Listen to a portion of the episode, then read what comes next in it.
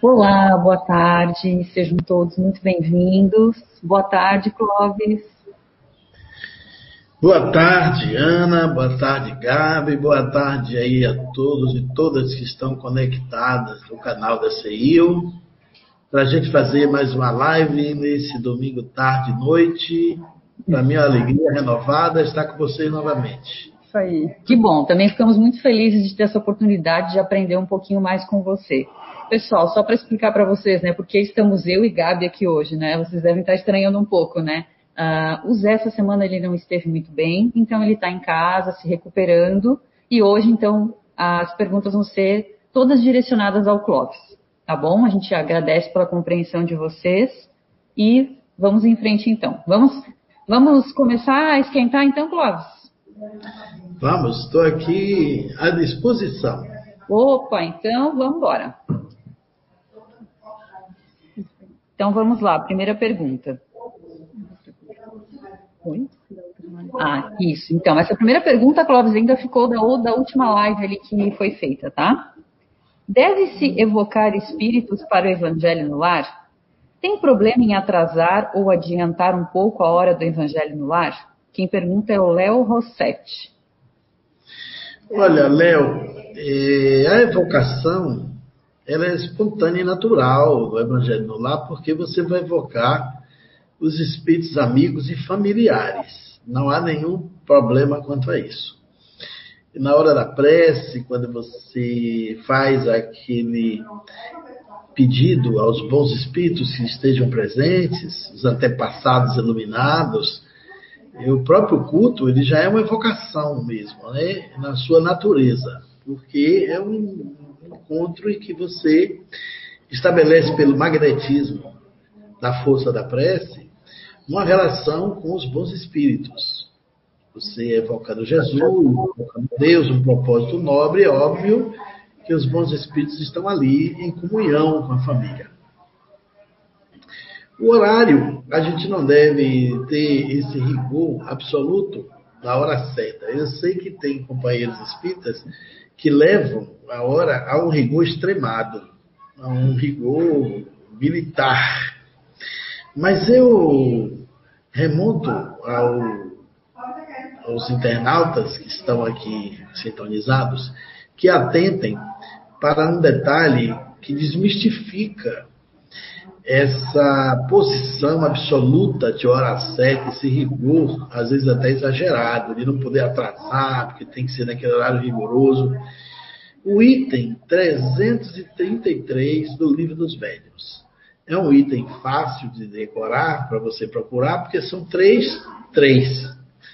Três, três, três. Então você vai lá e Allan Kardec afirma que, embora o horário seja uma coisa preferida pela maioria dos espíritos, o rigor da hora certa, esse rigor exagerado, até extremado, é associado a espíritos inferiores. Espíritos mais elevados não têm esse rigor da hora certa. Esse rigor absoluto é pueril ele não condiz com as entidades elevadas.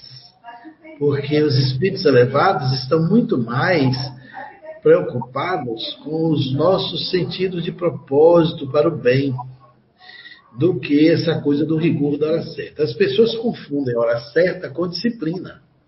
Não é a mesma coisa. Disciplina é você ter aquela fidelidade, aquele compromisso constante, garantido perpétuo você assume e não descumpre. Disciplina é o seu dever de garantir aquilo com o qual você se comprometeu para realizar. E não a hora certa em si mesmo.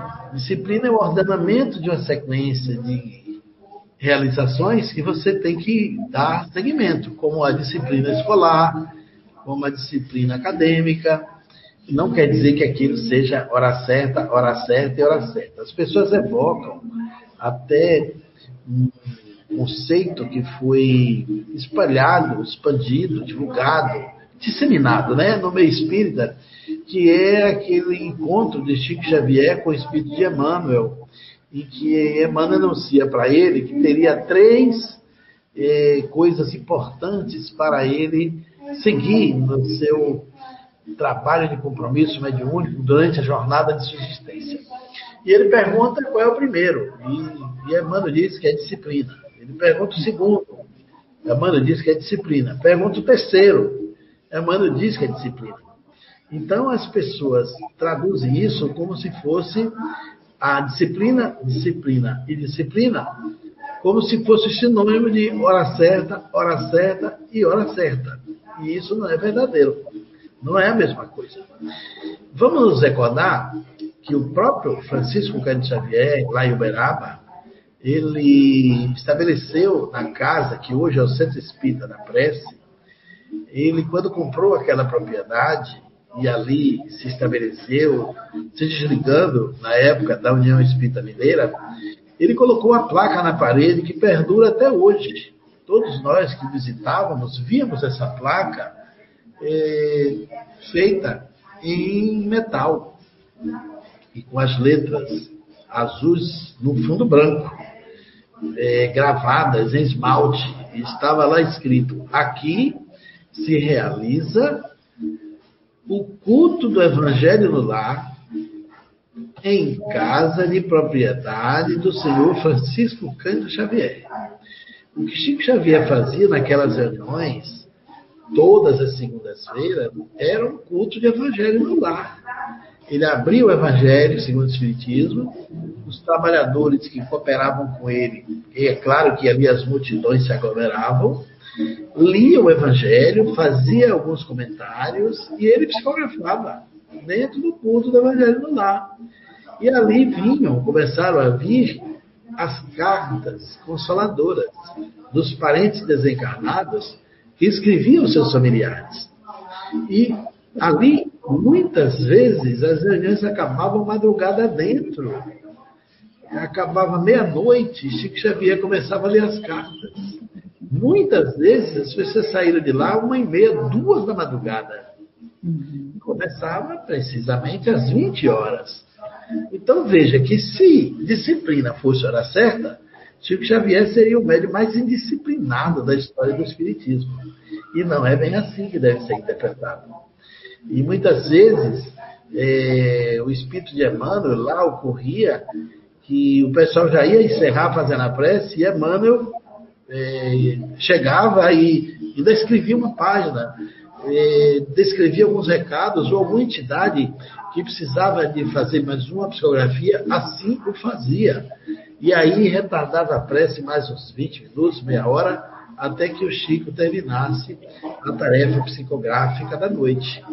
Então é importante entender o sentido, os termos das palavras, e nós vamos perceber que o item 373 do Livro dos Médios derruba esse mito de que o horário rigoroso é sinônimo de é, respeito, de espiritualidade, de disciplina, nada disso. Os espíritos superiores não estão submetidos a essa regra, a essa norma que é puramente aqui do nosso comportamento material eles nos ajudam, mesmo que passe da hora, um pouco antes ou um pouco depois. Isso vale não só para o culto no lar, vale para as nossas sessões, tanto públicas quanto as sessões doutrinárias, quanto mesmo as mediúnicas. A gente não tem que ter esse rigor excessivo de hora certa, porque conforme Allan Kardec é, narra e afirma, é sintoma de inferioridade. Ok. Agora a gente tem perguntas de hoje, tá, Cláudia?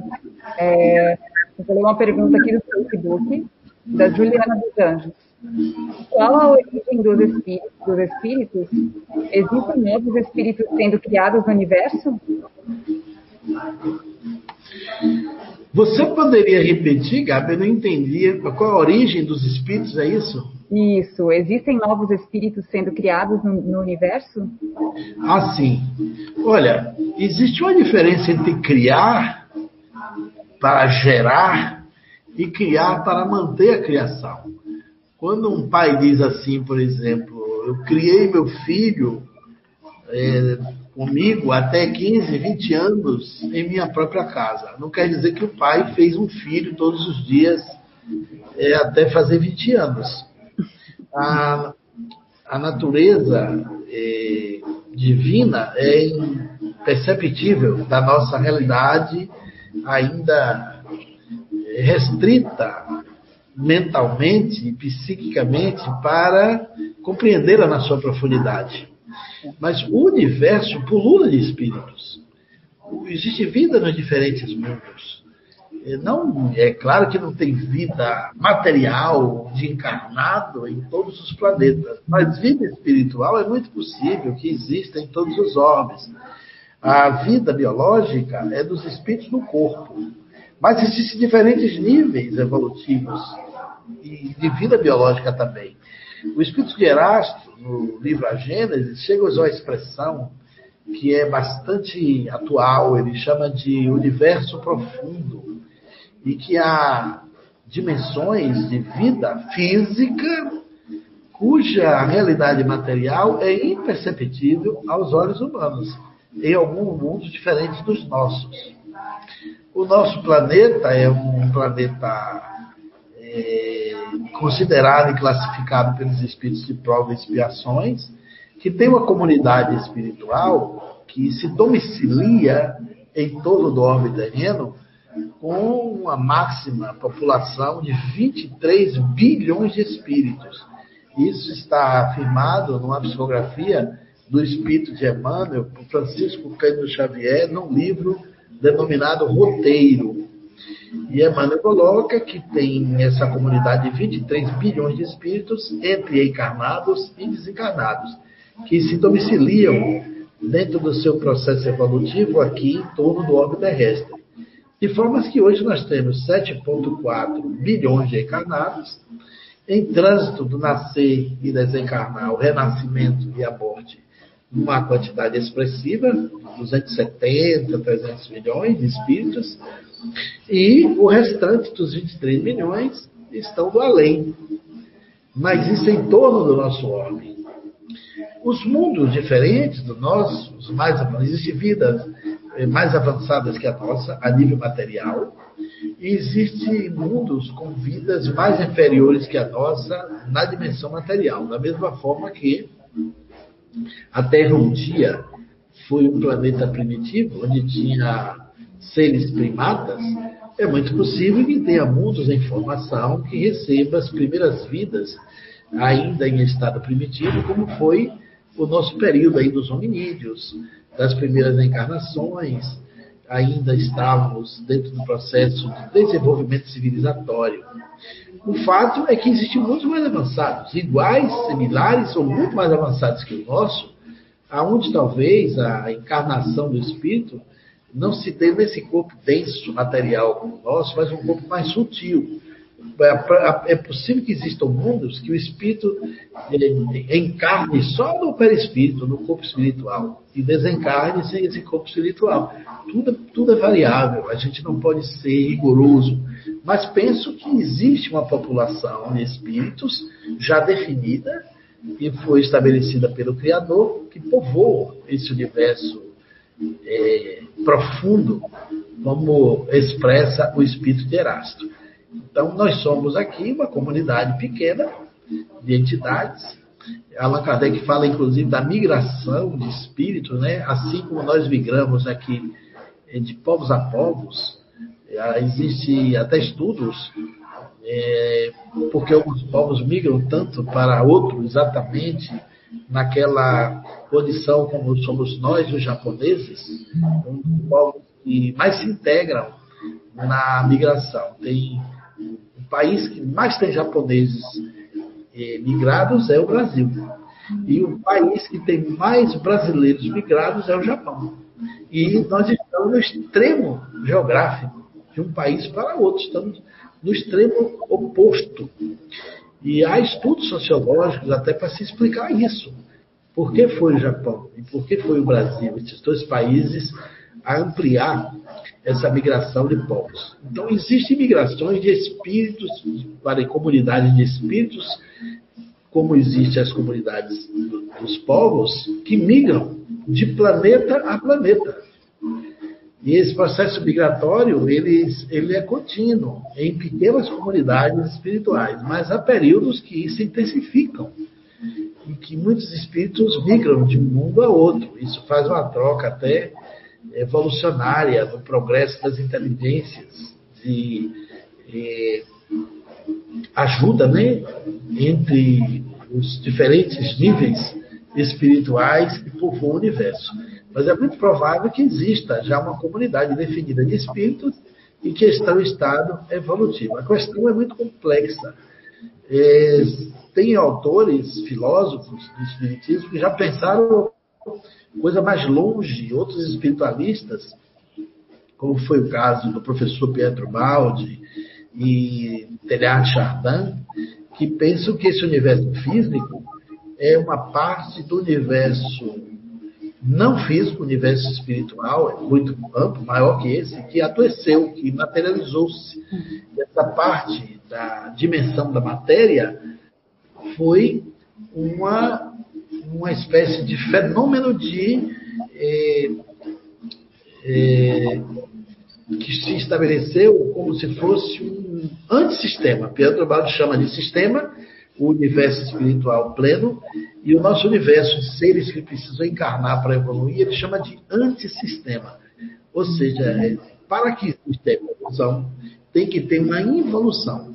Então, ele supõe que esse processo de chegar na matéria, de crescer por lentas e sucessivas aproximações, superando instinto, na luta da sobrevivência, esse processo todo pode ter sido uma reação para uma comunidade de espíritos que não aceitou eh, o universo espiritual feito pelo Criador e que veio tipo uma rebelião, e isso motivou um antissistema, que seria a queda. Ele chegou a evocar a ideia de perda do paraíso.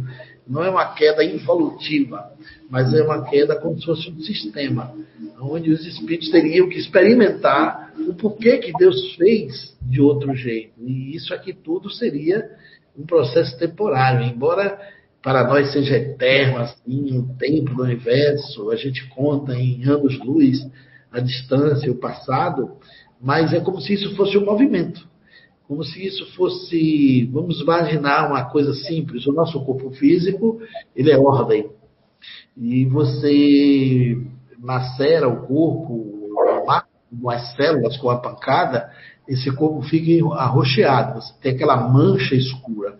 Então, aquilo ali é uma desordem. O que, que acontece com a ordem complexa do corpo? Ele expulsa as células mortas, ele retira, renova e transforma em vida novamente. Então, esse universo físico que conhecemos na tese do professor Pietro Baldi e de Teilhard Charnet, e até alguns gregos que pensaram isso, seria essa mutação, essa transição, essa transformação para uma realidade que eh, a gente já experimentou e se esqueceu. E veio aqui por motivação, a queda na matéria. É como se a gente tivesse assim, ó, duas linhas, assim, fosse dois, dois, dois, um X. Aqui você tem no eixo onde cruza o X o ponto zero. O Espiritismo trata da chegada do espírito do mundo material para onde tudo vai. A hipótese de Teilhard e de Pietro Baldi trata da, do, do, ponto de chegada naquele, nesse cruzamento aqui, que seria o ponto zero, a escalada do processo evolucionário, você tinha duas linhas, uma X e a outra XY, se cruzando. No cruzamento tem o ponto zero. Daqui para frente, para cima, é para onde tudo vai. E daqui para trás é de onde tudo veio. A hipótese de Ubaldi e de Telhado Chardin é o que aconteceu antes da chegada do princípio inteligente na matéria. Porque antes de Deus criar os espíritos, ele criou o princípio inteligente, conforme narra o livro dos espíritos.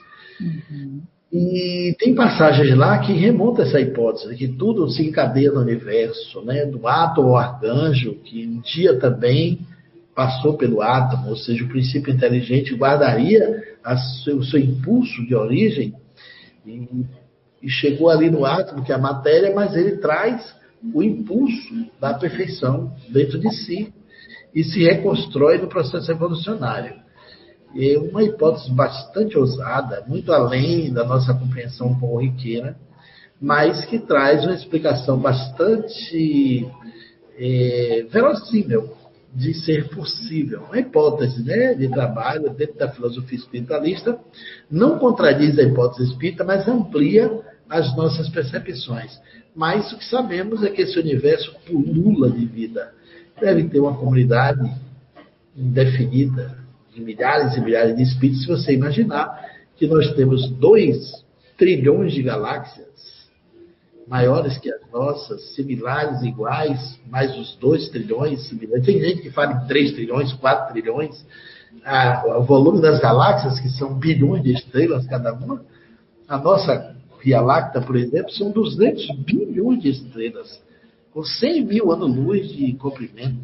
A Terra é um planeta que volita em torno de uma estrela. É tudo muito grande, gente.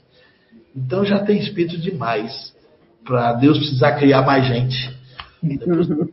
Essa seja uma comunidade que se adensou nesse tipo de necessidade evolutiva. Pode ser que exista um outro universo de espíritos plenos, de espíritos que não fizeram parte disso, desse movimento, que a gente ainda desconheça e estamos voltando. Aliás, o professor Hermógenes escreveu um livro lindo sobre isso, chamado Setas do Caminho de Volta. Ele chega a dizer que aquela parábola de Jesus Cristo sobre o filho pródigo não é para um homem, não é para identificar uma pessoa, aquele filho que se desgarrou do pai. O pródigo é aquele que é, foi fazer além do que podia. O pródigo, muita gente pensa que pródigo era uma virtude. Eu pensava também que era uma virtude. Mas o pródigo é o desequilibrado. É aquele que quis fazer além da sua própria dimensão de possibilidade, além da conta. Ele coloca que o filho pródigo é uma parábola para a humanidade que se desligou de Deus na criação, mergulhou na dimensão material e Jesus sintetizou isso como se todos nós estamos voltando para Deus. Essa religação ao Pai é o retorno daquilo que um dia foi separado. Então a palavra é uma palavra para a humanidade, não um exemplo para um ser humano. E esse livro chama-se Setas do Caminho de Volta. É interessantíssimo pensar assim. Esses seres conseguiram pensar além da gente. Foram numa dimensão espetacular. Acho que eles tiveram assim inspirações, né, e foram visitados por inteligências bastante maiores e conseguiram escrever isso no papel para que a gente possa entender. Mas até lá, eu acho que esse é um assunto que a gente ainda tem muito que aprender, muito que questionar. Verdade, Clóvis, muito interessante todas essas teorias, né? Com certeza, né? Tem muitos espíritos, né? E muitos universos, né? Nós temos, né? Essa, como é que a gente pode dizer assim? Me falta a palavra. Na verdade, nós, nós vivemos no infinito, nós habitamos no infinito em todas as direções. Porque se você pegar para o micro, nós somos um ser intermediário e o infinitamente pequeno não tem fim, é infinito. Porque você vai no átomo, você vai no núcleo do átomo, você vai além disso, você vai nas partículas, você vai nas subpartículas e você não chega, não tem lugar que isso acabe. Sim, mas, por exemplo, olha o que a física faz de analogia para a gente entender esse universo. O átomo não é visível, ele é um, um elemento da natureza que é meramente suposto. Ninguém nunca viu um átomo. Mas se você ampliar o átomo para o tamanho do globo terrestre, para a circunferência da Terra, que é 40 mil quilômetros, o núcleo do átomo seria uma laranja na palma da sua mão. Imagine, uma laranja na palma da mão é o núcleo do átomo se o átomo for ampliado à circunferência do planeta.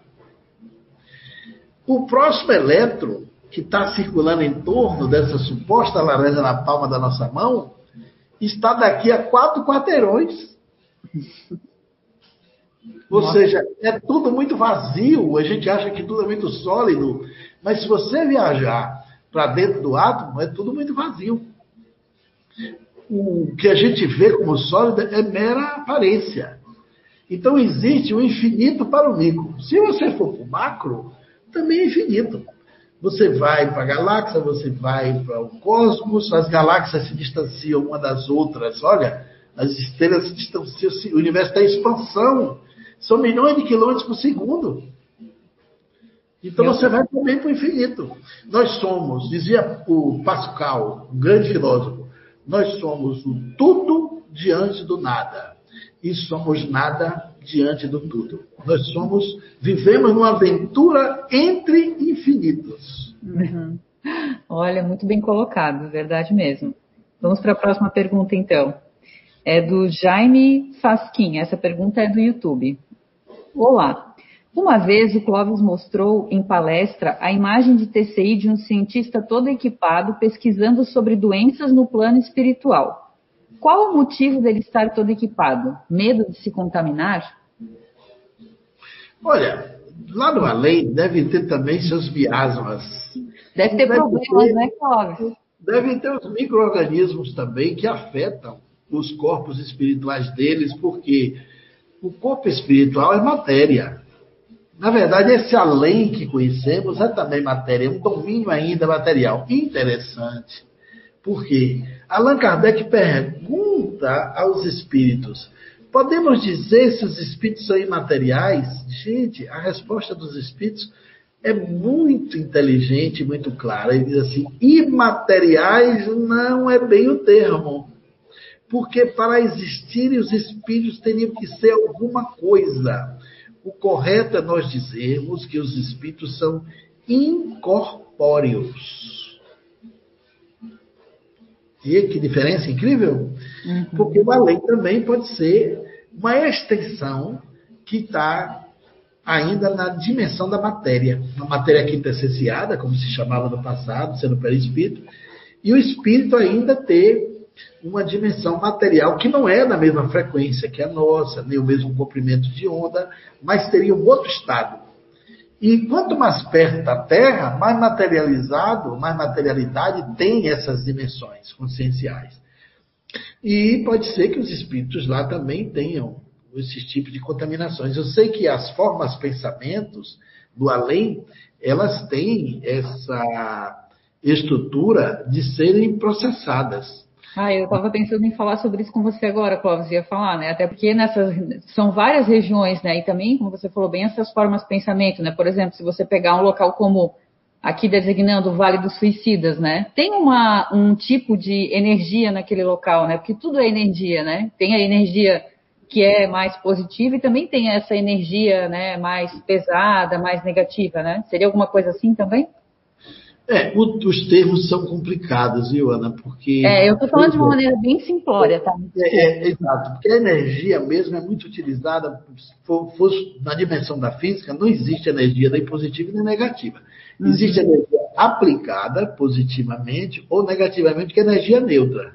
Ah. A energia que nos ilumina aqui, por exemplo, na lâmpada, é a mesma que mata na cadeira elétrica.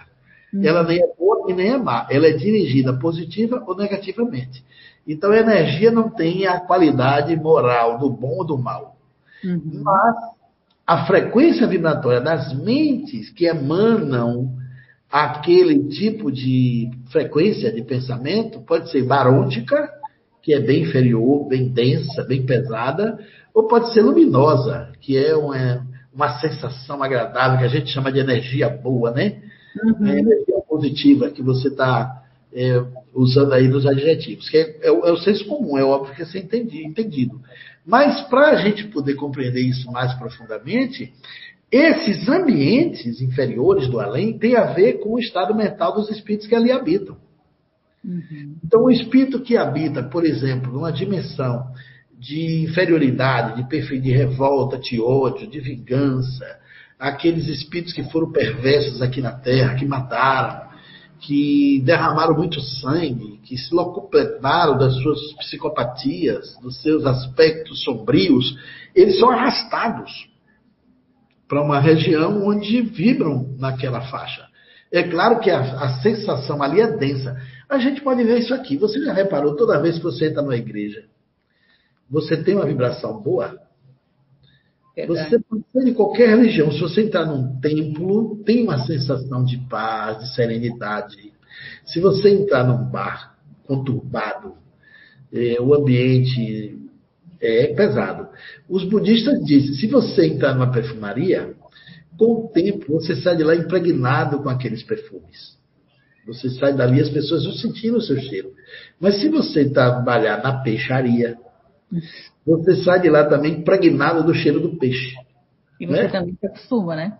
Se aqui na Terra a gente se impregna desses odores, dessas é, realidades que a natureza material é, constrói, no além também é possível que os espíritos também sofram as vibrações dos níveis evolutivos das regiões em que habitam determinadas entidades. E é possível que lá tenha aspectos assim que nós desconheçamos, porque que o espírito estava é, com a máscara, né? É, porque você veja, lá no corpo espiritual dos espíritos, é, praticamente o espírito não tem o órgão. Ele não tem o órgão como aqui tem na matéria física. Mas existe uma influência do perispírito que dá função ao órgão da, da, terra, da carne. A biologia aqui tem uma sentença, que não é o órgão que faz a função. A função é que faz o órgão. A biologia terrena não sabe dizer quem faz a função. Então, digamos que essa função esteja no corpo espiritual, no campo do espírito, que é o nosso perispírito. Nós somos três, né? Espírito, o corpo espiritual e o espírito propriamente dito. O espírito é a centelha etérea, é o princípio inteligente, é a natureza extracorpórea que nós carregamos.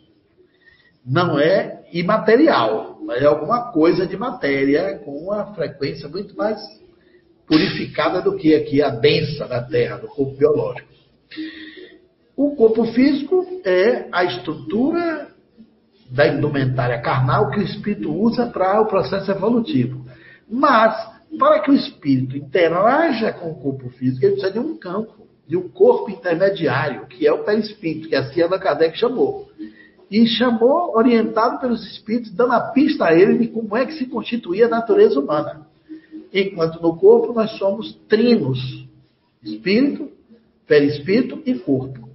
Desencarnados, nós somos de duas naturezas. Nós não somos trinos, somos binos, somos binários lá. É só espírito e perispírito.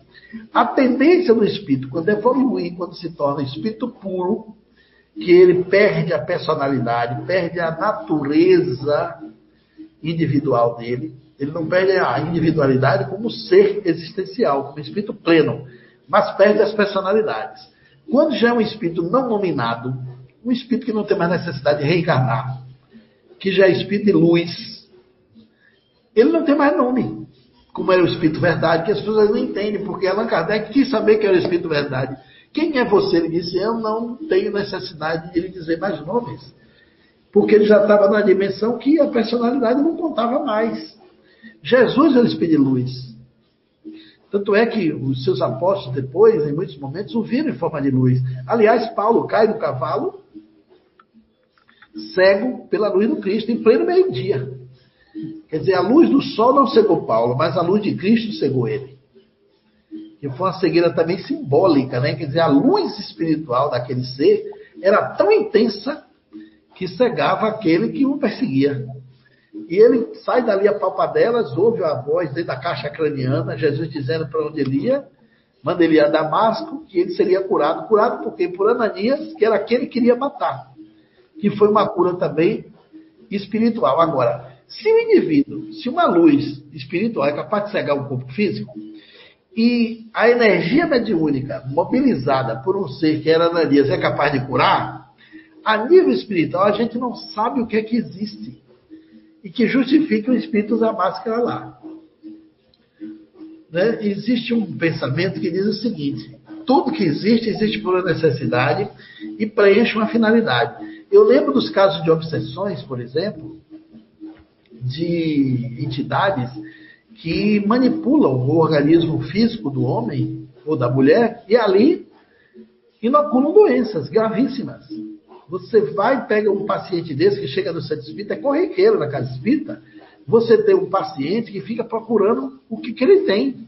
Ele já foi a tudo quanto foi médico, já passou por todos os exames, não acham absolutamente nada do que ele tem e ele está defiando, ele está morrendo, ele está adoecendo.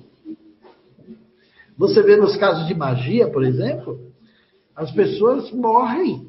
Tem muita gente que morre. Eu me lembro de uma senhora aqui na minha cidade, eu me lembro, eu estava começando no Espiritismo, nunca esqueci esse caso.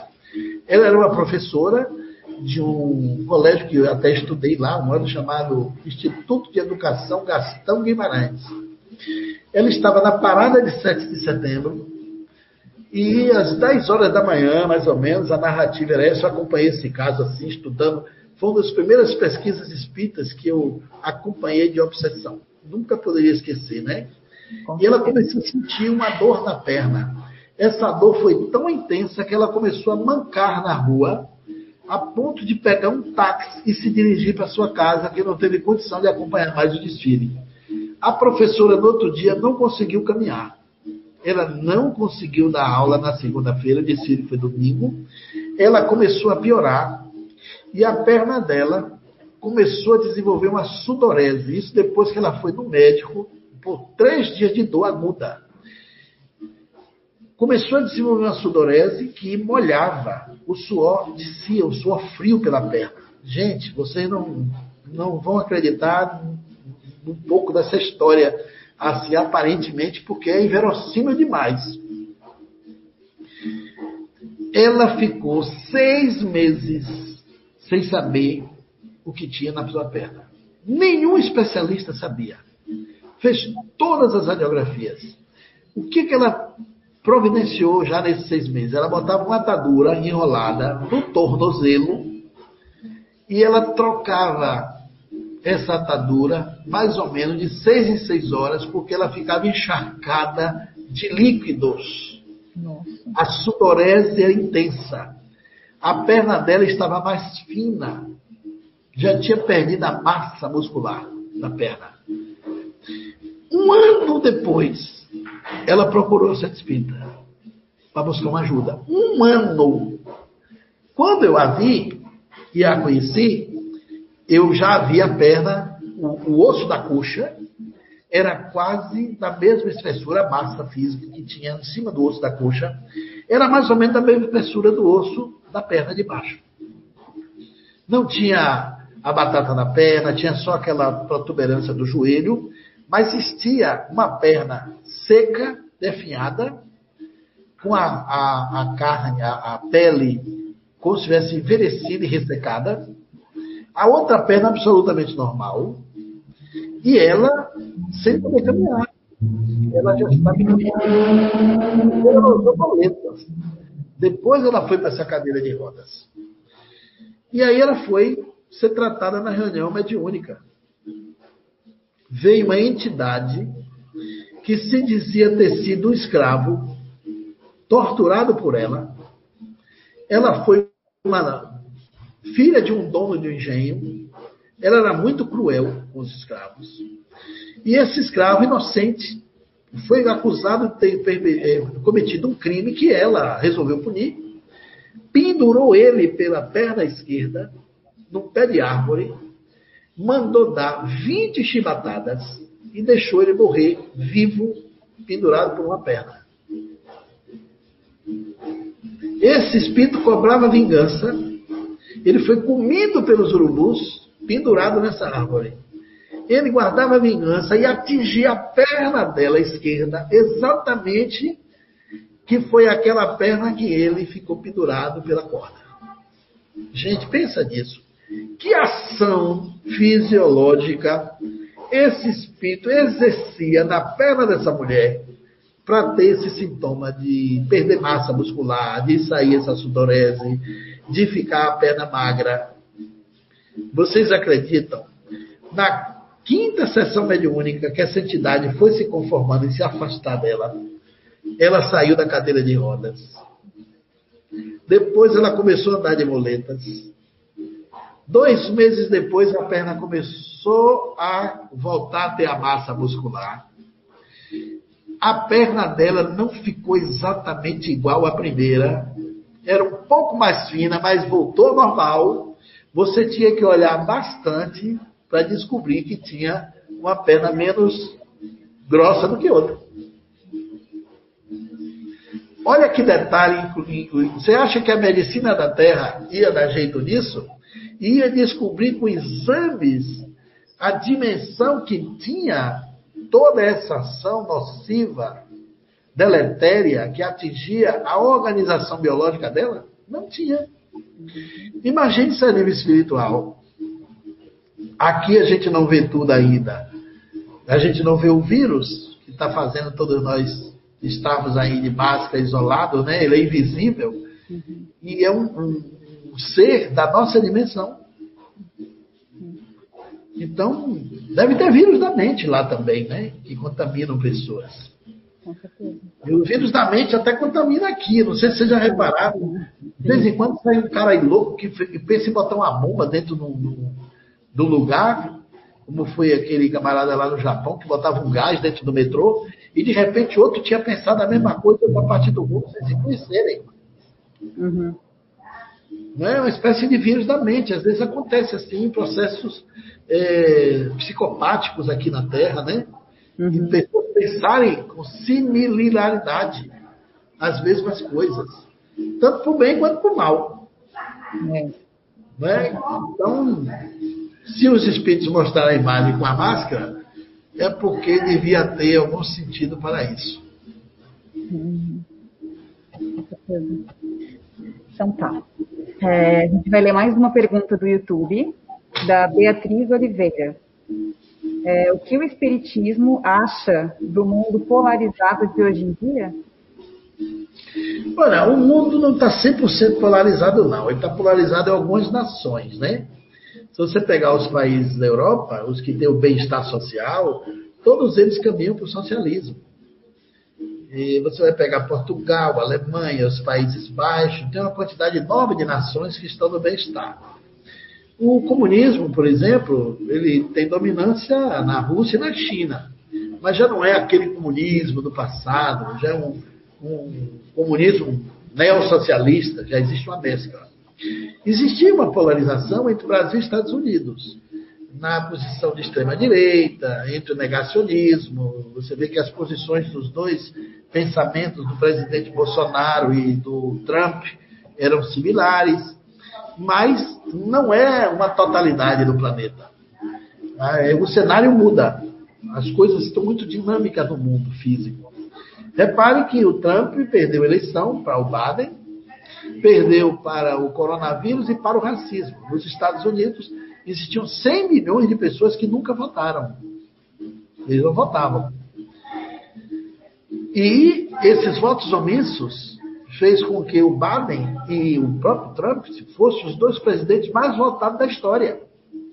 Porque saíram da indiferença e da omissão toda uma parte da comunidade negra e da comunidade branca que não aceitava o totalitarismo e nem as posições radicais, racistas, homofóbicas, reducionistas da extrema-direita que trazia na personalização de Trump. Aqui no Brasil nós sofremos o mesmo fenômeno, mas agora chegou nas eleições e os partidos de direita de extrema-direita que apoiavam o nosso presidente, ele foi o maior perdedor dessa última eleição. Veja como mudou o cenário. Aqui eu evoco um pensamento de Allan Kardec muito lúcido. Ele diz, às vezes, é necessário que o mal se instale para que a maioria entenda a necessidade do, da presença do bem e das mudanças. Então, às vezes, existem fenômenos sociais, sociais no mundo que revelam sua própria realidade, o que é impressionante. Se você pegar a quantidade de votos que elegeram o presidente Bolsonaro e a quantidade de votos que elegeram Trump, demonstra que metade do país pouco acima da metade, concordava com eles dois.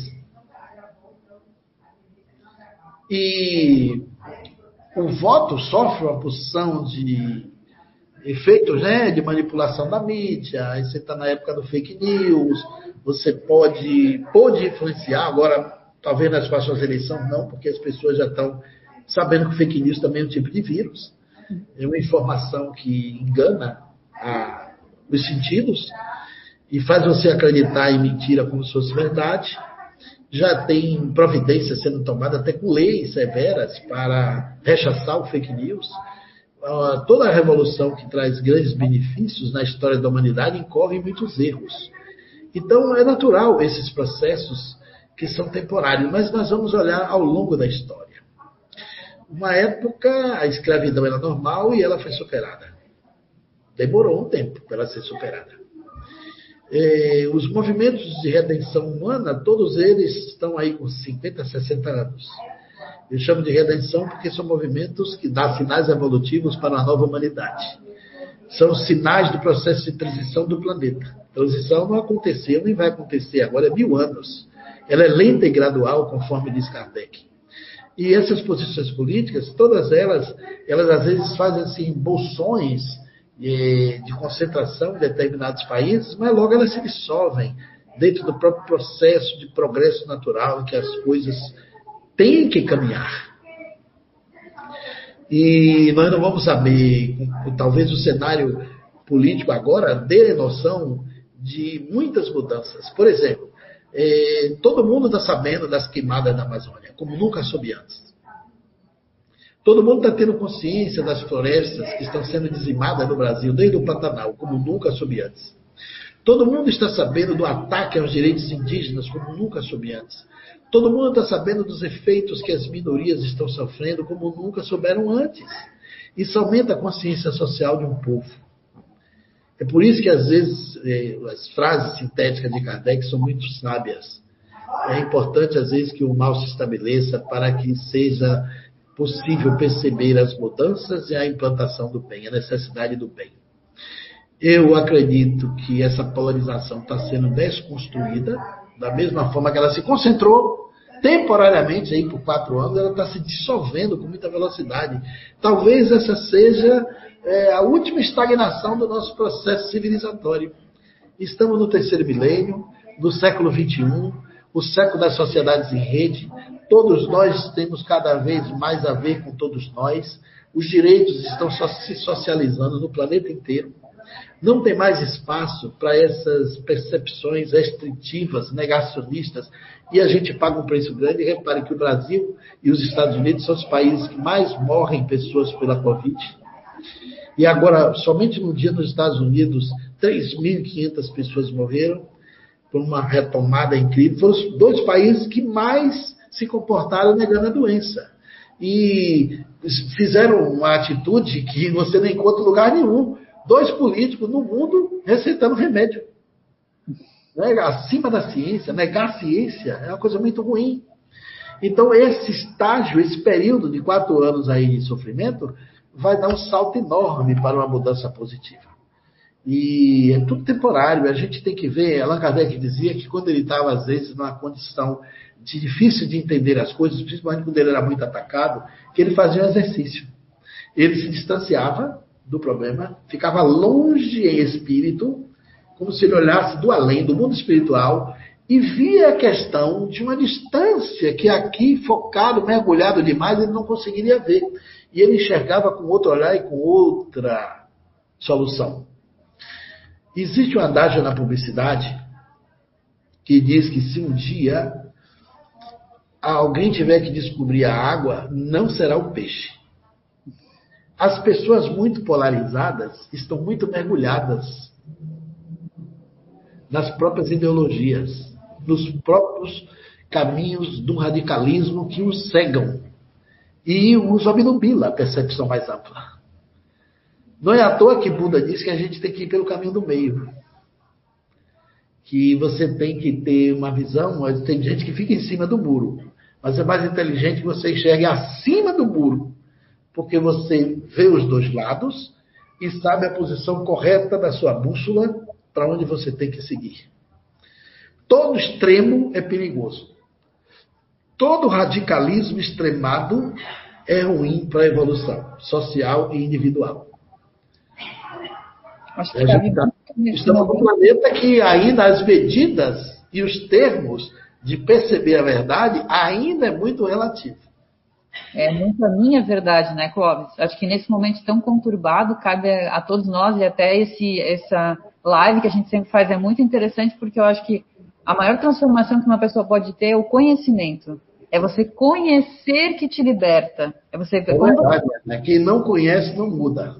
Com certeza. Como, ter, é, como é que eu vou poder ter uma opinião formada sobre um assunto se eu só me deixar basear por um lado, é, como você falou, né? Eu tenho que então, ter. Assim, nós estávamos num momento do planeta onde você, por exemplo, pense bem, hoje no, no, no planeta tem 80 países se desarmando.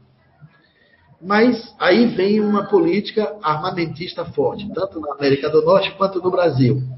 O presidente se elege fazendo um símbolo da arma, num país que estava em franco desarmamento. Só que as pessoas não sabem de uma coisa muito simples. O Brasil é o país que mais mata no planeta, por armas pequenas e ligeiras. Você acredita que a gente mata mais que a China, a China tem um bilhão e 500 milhões de habitantes. Nós matamos mais que a China. Nós matamos mais que a Índia, que tem um bilhão e quase meio bilhão, um bilhão e trezentos. A gente mata mais que a China. Nós matamos mais que os Estados Unidos, que é um país mais armado que nós.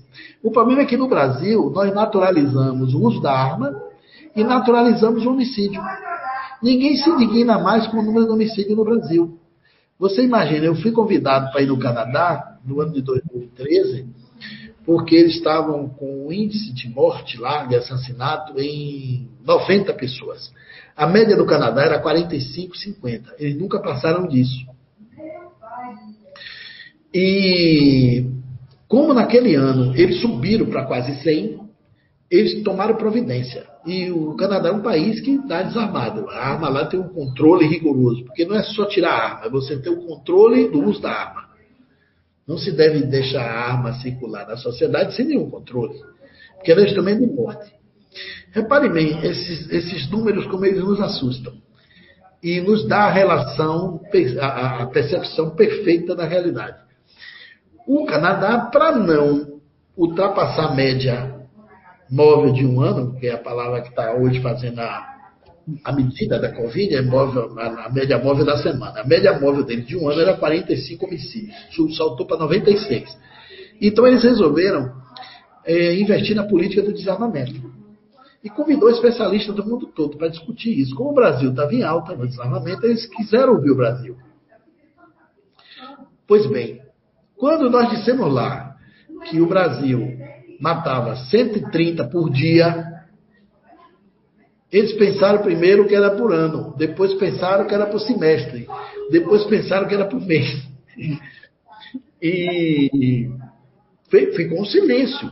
O, o intérprete perguntou por três vezes se era esse número. E o que é interessante, quando eles consultaram o Ministério da Justiça, que o número é esse, houve um silêncio maior ainda do que o anterior. Ninguém acreditava, ninguém sabe desses números. O Brasil já chegou a matar o ano passado 63 mil pessoas no ano por homicídio. Vítima de arma de fogo. Desses 63, fique segura que 58 mil foi por arma. O homicídio por arma branca, por pauladas, ou por crimes assim, de espancamentos, ou joga uma pessoa do prédio, eh, crimes por luta, é 2%. A arma ela transforma no Brasil o banal no fatal. E por que, que o Brasil mata tanto? Imagine você que a guerra do Vietnã, para matar 50 mil pessoas, pessoas armadas, lutando umas às outras, foi 15 anos. O Brasil mata no ano que um país em guerra leva 15 anos para matar. As pessoas têm que ter noção disso. Chocante, né, Clóvis? É muita coisa. Nós somos a nação que mais mata pessoas. Dizer que o Brasil é um país pacífico e cordial é não ter noção nenhuma da realidade social brasileira.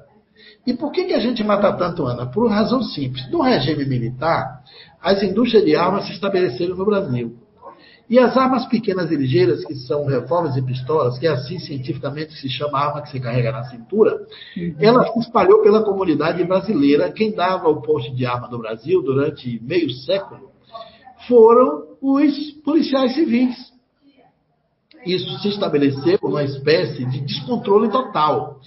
Hoje no Brasil, quando começou o Estatuto de Desarmamento, 2013, existiu uma conta, uma estatística feita por alguns organismos, que é uma estatística aproximada, porque não tem pesquisa de arma no Brasil. Não tem. As pesquisas que tem foram as ONGs que fizeram de maneira exaustiva. E são pesquisas que aproximam os números. Então, se calcula que circulam hoje dentro da sociedade brasileira 16 milhões de armas. Nossa.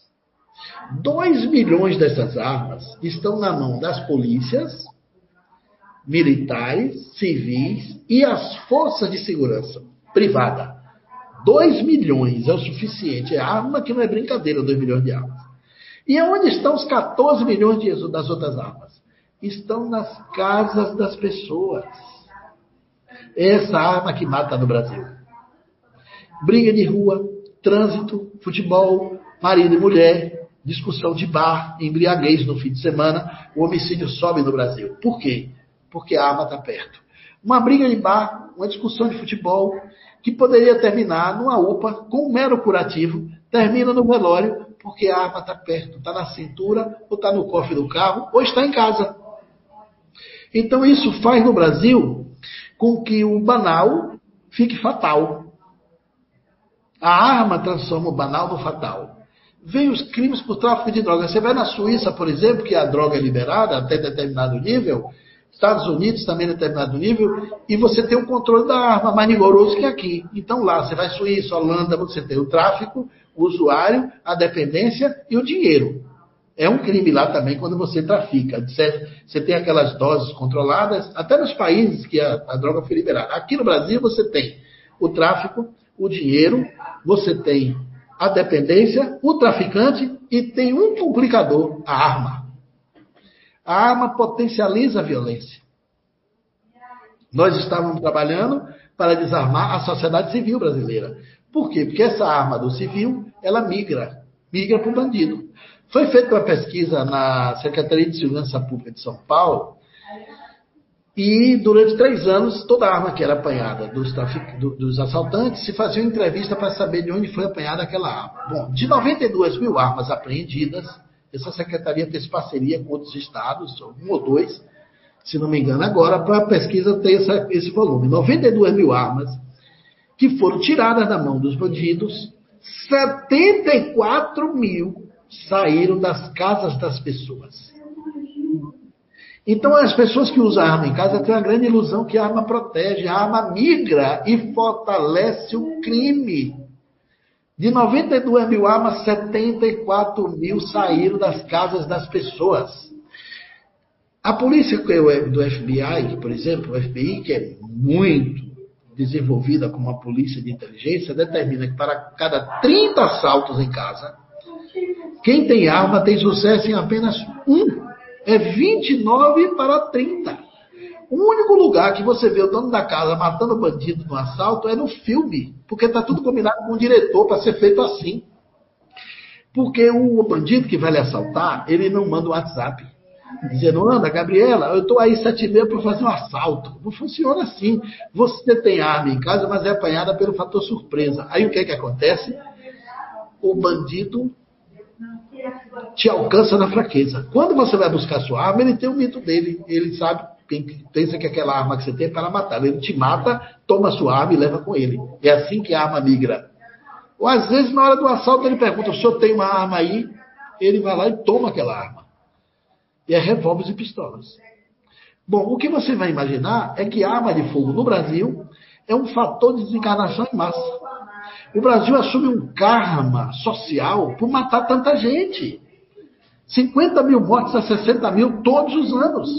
E se você pegar a população carcerária do Brasil, que é a quarta do mundo, está caminhando para a terceira, tem um país de 200 milhões de habitantes, é a quarta população do mundo de presos, 70% é crime por arma de fogo.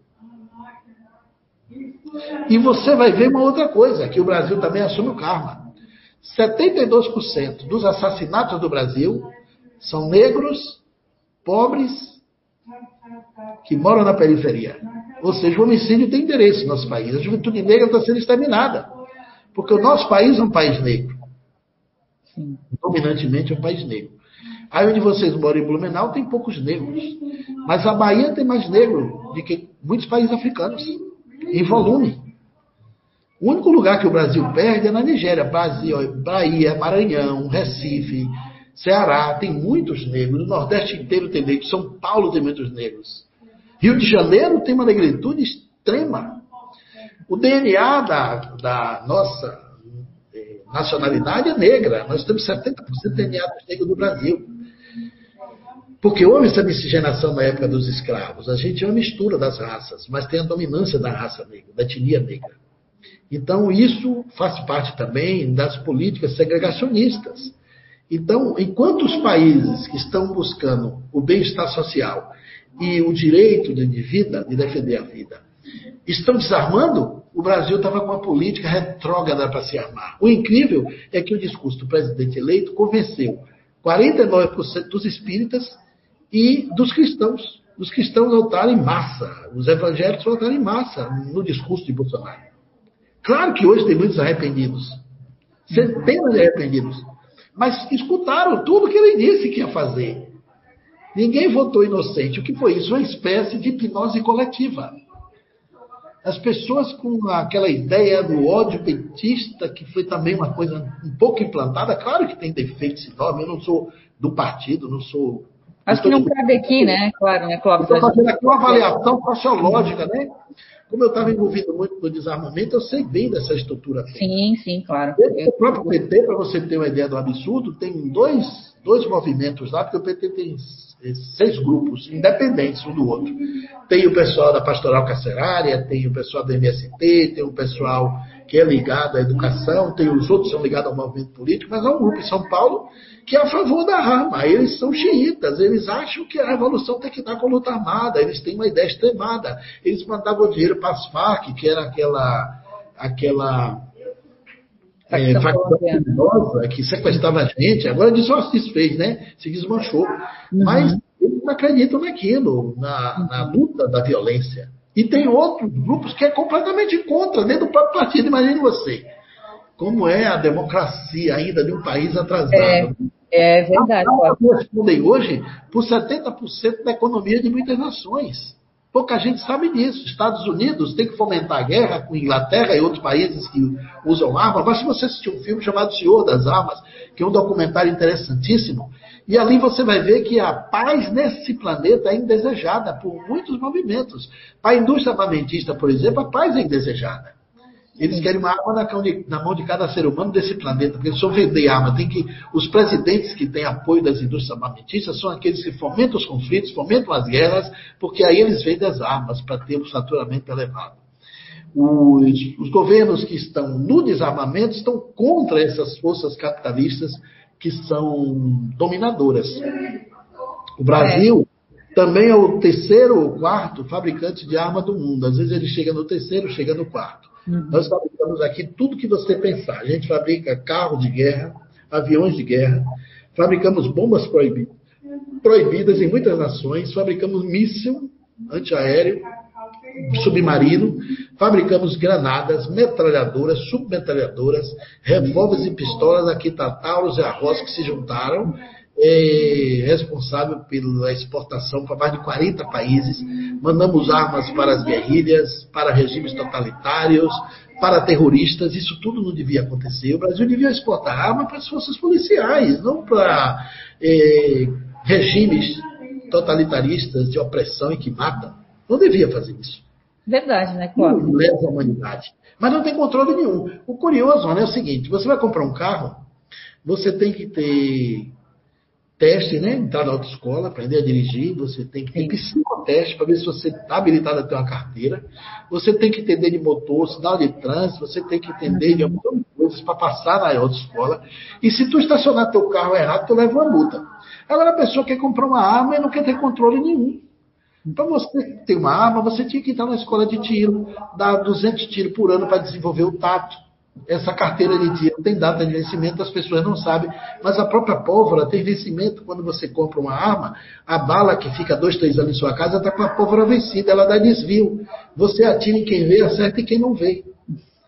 As pessoas não querem ter o controle com a arma. O que nós queremos com o desarmamento não é dizer que você é contra a arma num país ainda, num planeta atrasado. Tem que ter as forças policiais armadas. A arma é para a polícia, sim. E para as forças de segurança qualificada. Não é para estar na mão do civil, porque a arma é um excelente instrumento de ataque, mas é um péssimo instrumento de defesa. Ela, ela só serve para atacar. Então, se a gente quer ir para a contramão, a gente tem que pensar em arma. Se a gente quer ir para o progresso, a gente tem que pensar no desarmamento. Os países que desarmam, por exemplo, estão muito melhor do que nós. Vamos pensar aqui, para encerrar esse assunto, nesse campo da polarização. Eu me lembro quando eu comecei o Move Paz, eh, há 28 anos atrás, o Brasil tinha menos de 100 mil presos. E o Japão empatava com a gente. Diferença de 5 mil presos na época. Eu me lembro bem desses números. O Japão começou a desarmar-se há pouco, 20 anos para cá. Foi inclusive a ideia de um budista, um grande líder budista, que foi convocar os políticos, rodou o Japão inteiro, viajando, conversando, para poder implantar o mestre Toda foi quem desarmou o Japão. Não foi o governo, não veio da cabeça de um político, veio da cabeça de um líder espiritual. Desarmamento do Japão. E aí nós vamos viajar 25 anos depois no Brasil. O Brasil está chegando a um milhão de presos. O Japão não tem 100 mil. Homicídio no Japão é um para cada 100 mil. O Brasil tem 23 para cada 100 mil. Nos lugares mais pacíficos, na média nacional. Aqui no Nordeste, 50 para 100 mil. Na minha cidade, 68 para 100 mil. Algumas cidades do Sul, 50 para 100 mil. Uhum. Aí vem os números. A Organização Mundial de Saúde e a ONU estabelece seis homicídios para cidades violentas por 100 mil. Se você passar de 10, é considerado epidemiológico. Se você chegar a 50 por 100 mil, a ONU decreta falência absoluta do Estado e impotência total das forças de segurança. Nós já estamos assim há décadas no Brasil, mas ninguém gosta desse discurso. Esse tipo de coisa que eu falo de público incomoda coronel, secretário de segurança, incomoda governo, porque você revela para a população a sensação de insegurança, que é um fato social que muita gente não avalia, porque não sabe dos números. Sim, a gente não faz mais. Então, se você imaginar que a guerra do Iraque, que tinha 120 mil homens armados, 120 mil soldados americanos, matou 37 mil pessoas em sete anos de guerra, até que Barack Obama mandou vir as tropas de volta. Veja bem, sete anos, 37 mil. Brasil, em um ano, 50, 60 mil. Existe mais segurança para qualquer cidadão brasileiro vestir a farda do exército americano e combater lá nas tropas do Iraque na época da guerra. Era mais seguro fazer isso do que andar nas ruas do Brasil em tempo de paz, que aqui você corre mais risco de morrer por uma bala perdida de assalto. Brasil mata crianças com balas perdidas, com imperícias total. Gente, isso é ceifar muita reencarnação. É um karma coletivo que nós estamos adquirindo, que vamos pagar com preço alto. E a nossa sociedade não pode ser tão omissa em diferença. Allan Kardec diz claramente: é na omissão dos bons que os maus prosperam. Então, Cláudio, acho que fica essa reflexão para todos nós, né? Esse alerta, né? Exatamente, nós temos que trabalhar pela paz desse planeta, melhorar esse cenário. A gente tem que uhum. possibilitar, a reencarnar uma pessoa não é fácil. Sim. E você vai, da hora para outra, comete homicídio e as dores, o sofrimento dessas mães ilutadas, de famílias que padecem, os rostos de tristeza cotidiana com 50, 60 mil assassinatos, gente. É muita coisa. Nós precisamos reter essa violência no país. Temos que fazer alguma coisa. Não vai ser com oração que a gente vai conseguir, não. É com ação mesmo. Ação inteligente. E desarmar é importante. Talvez a comunidade brasileira não sentia a importância disso. Com essa tomada do, do armamento polarizado, vai fazer a sociedade brasileira entender que temos que nos juntar para uma política desarmamentista nesse país para reduzir essa morte coletiva e ter uma sociedade mais pacífica. Legal, Clóvis. Isso aí mesmo. Uma estabilidade de vida mais longeva, principalmente para a juventude negra. Os negros já foram massacrados demais. Repare que levante foi nos Estados Unidos, em plena pandemia, a indignação humana levando aqueles processos pacíficos. Foi aquilo que derrubou o Trump. Junto é. com a contaminação, com a negação da Covid. Uhum. Ele perdeu a eleição por isso. É, fica isso levantou a consciência social do povo. E você repare como isso se espalhou por outras partes do mundo, uhum. no esporte, no futebol, na natação, no basquete. Quantas manifestações se solidarizaram, né? E, por uma maneira interessante que se juntou. Então, assim, dentro da aparente desordem do mundo, existe uma ordem implícita que vai tomando conta das coisas. E eu lembro bem do pensamento. Às vezes a gente parece que está na sombra, está tudo escuro, a gente caminha para a escuridão, mas esse pensamento vem desde os muçulmanos antigos, lá do Alcorão com Maomé. Quanto mais se adentra a madrugada, mais está perto um novo alvorecer. Nós temos que ter uma posição positiva e otimista que o Espiritismo nos ensina. O Espiritismo é uma doutrina otimista por excelência. Então nós temos que olhar esses fenômenos social, social políticos, a geopolítica do mundo, e entender a comunidade aqui como uma comunidade de encarnados, transitória, temporária, que se interage com uma outra comunidade espiritual que lhe comanda. Olha, se você observar os grandes movimentos, me lembrei de uma coisa agora, tem umas entrevistas do Gorbachev, na época da perestroika, não só dele, de outros estadistas, um outro também que deu entrevista similar a isso, foi o, o o outro dirigente daquele partido Solidariedade da Polônia, o Lex Walesa, e muitos outros que colocaram, o próprio é, estadista inglês também na época, o Winston Churchill, também declarou isso. Eles disseram que sentiam uma força que o guiava. O Gorbachev chega a dizer isso, que parecia que existia uma força maior, uma energia que comandava as suas ações. E depois que essa energia saiu, passou. Uhum. Isso pode ser uma tremenda declaração de influência espiritual sentida por eles para os grandes movimentos de mudança do planeta. Porque esses homens foram instrumentos de mudanças espetaculares para a humanidade melhor. E eles sentiram, declararam isso. Eles sentiram quando essa força se desligou deles, é como se eles tivessem perdido o poder. E é muito possível, aí a hipótese espírita, de que eles foram instrumentos do bem, forças espirituais guiaram suas ações nesse período. Isso pode ter acontecido com Luther King. Não sei se vocês sabem, mas Luther King, na madrugada da sua morte, do seu assassinato, porque Luther King foi um negro que lutou, que primeiro desvelou a ideia dos direitos civis, antes que os direitos civis fossem pronunciados, antes que fossem proclamados. Ele, para o governo americano, era tido como subversivo. Ele era uma pessoa não grata no governo Kennedy. Ele era perseguido de morte.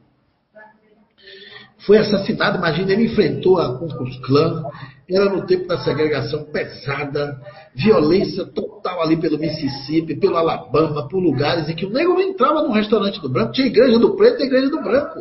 Uhum. Eles não podiam tomar um ônibus que tivesse um branco dentro. Imagina que loucura como era os Estados Unidos. E todos eles afro-americanos, nascidos lá. O Luther King relata para sua esposa que na madrugada acorda às 4 horas da manhã e fica sobressaltado andando no quarto.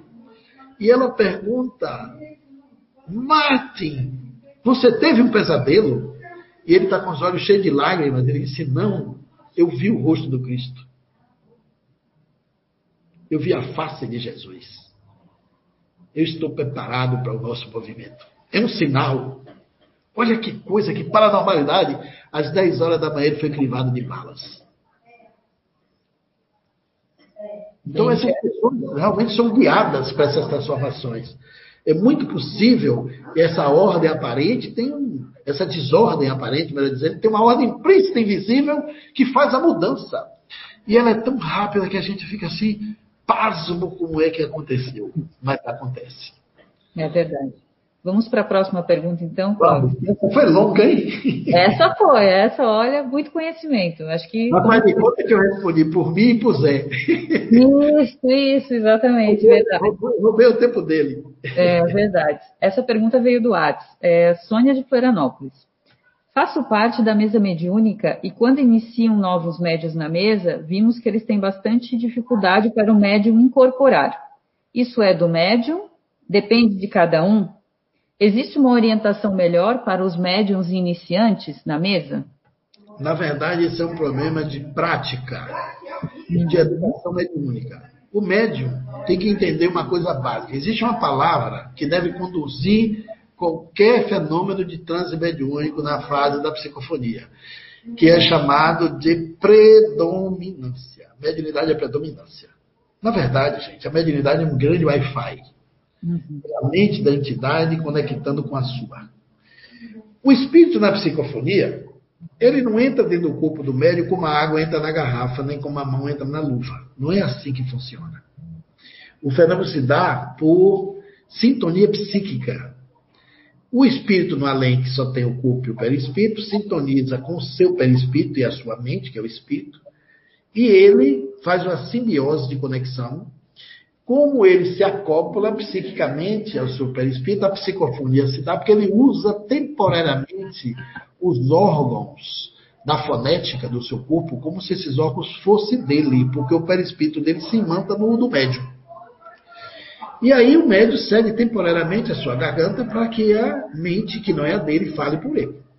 Bom, quando essa sintonia se dá, o médium que não exercitou isso deve praticar de maneira diferente. Existe o choque mediúnico.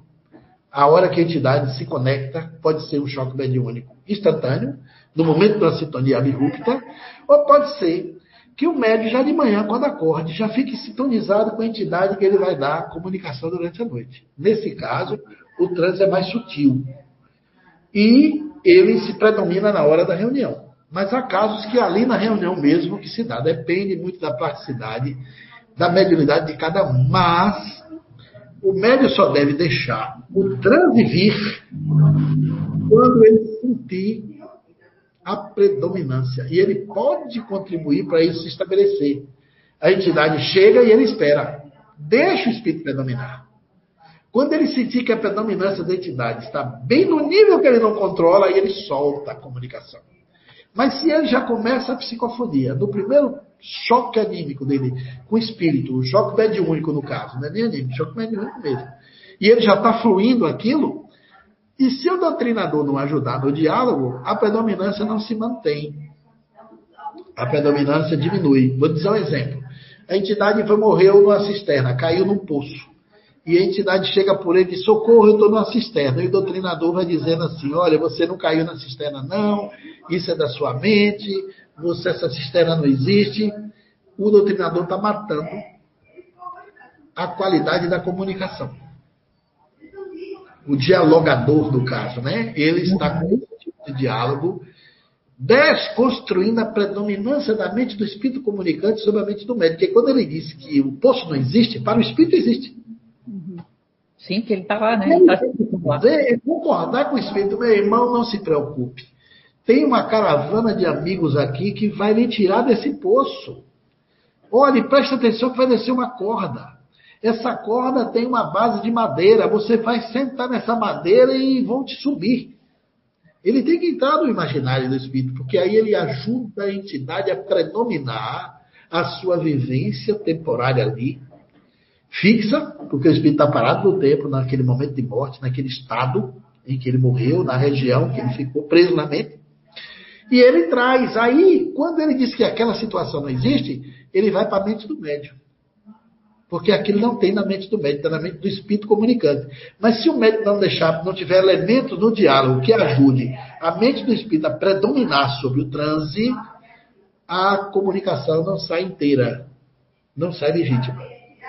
Mesmo que predomine tudo, 70% é do comunicante, 30% tem que ser do médium, porque o médium é uma máquina Xerox que copia a mensagem do espírito, ele é um intérprete, ele é um tradutor.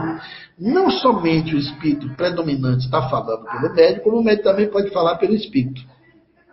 Então é importante que na mesa mediúnica o médium aprenda a deixar construir a predominância da entidade comunicante. E que os dialogadores tenham esse cuidado de saber conduzir no diálogo a manutenção da predominância, porque aí você alcança o imaginário do espírito comunicante, você tem uma boa sessão mediúnica com qualidade e com os passos corretos do comportamento mediúnico. Isso chama-se educação mediúnica que o médico tem que ter.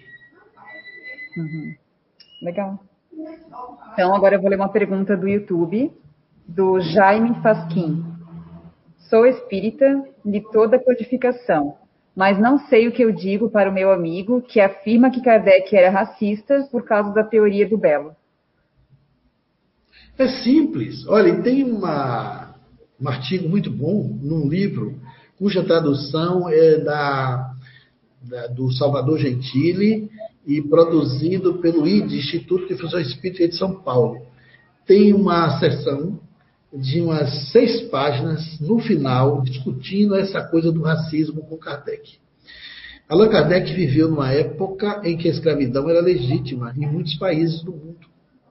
E quando ele falou aquilo da teoria do Melo, ele estava dentro de um contexto antropológico que, dentro do estudo da história, era vigente. Mas ele nunca foi racista. Ele, inclusive, o Livro dos Espíritos diz, muito antes disso, daquela teoria do Belo, o Livro dos Espíritos diz que a teoria da reencarnação derruba por terra todas as ideias racistas. Porque o espírito que encarnou no corpo de um branco e que escravidou negros pode voltar a reencarnar no meio dos negros para defender o direito deles, sendo negro de outra vida. O que o espírito às vezes destrói na encarnação, retorna na outra para construir. Para devolver aquilo que ele tirou da humanidade.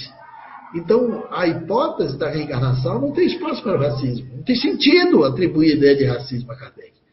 Então, já existem muitos espíritas, pessoas de nível acadêmico, que já estudaram essa questão e já deram essa resposta de uma maneira bastante científica, antropológica e histórica demonstrando o contexto com que Allan Kardec fez a teoria do belo para tirar a ideia de racismo da mentalidade de que ele defendia esse conceito.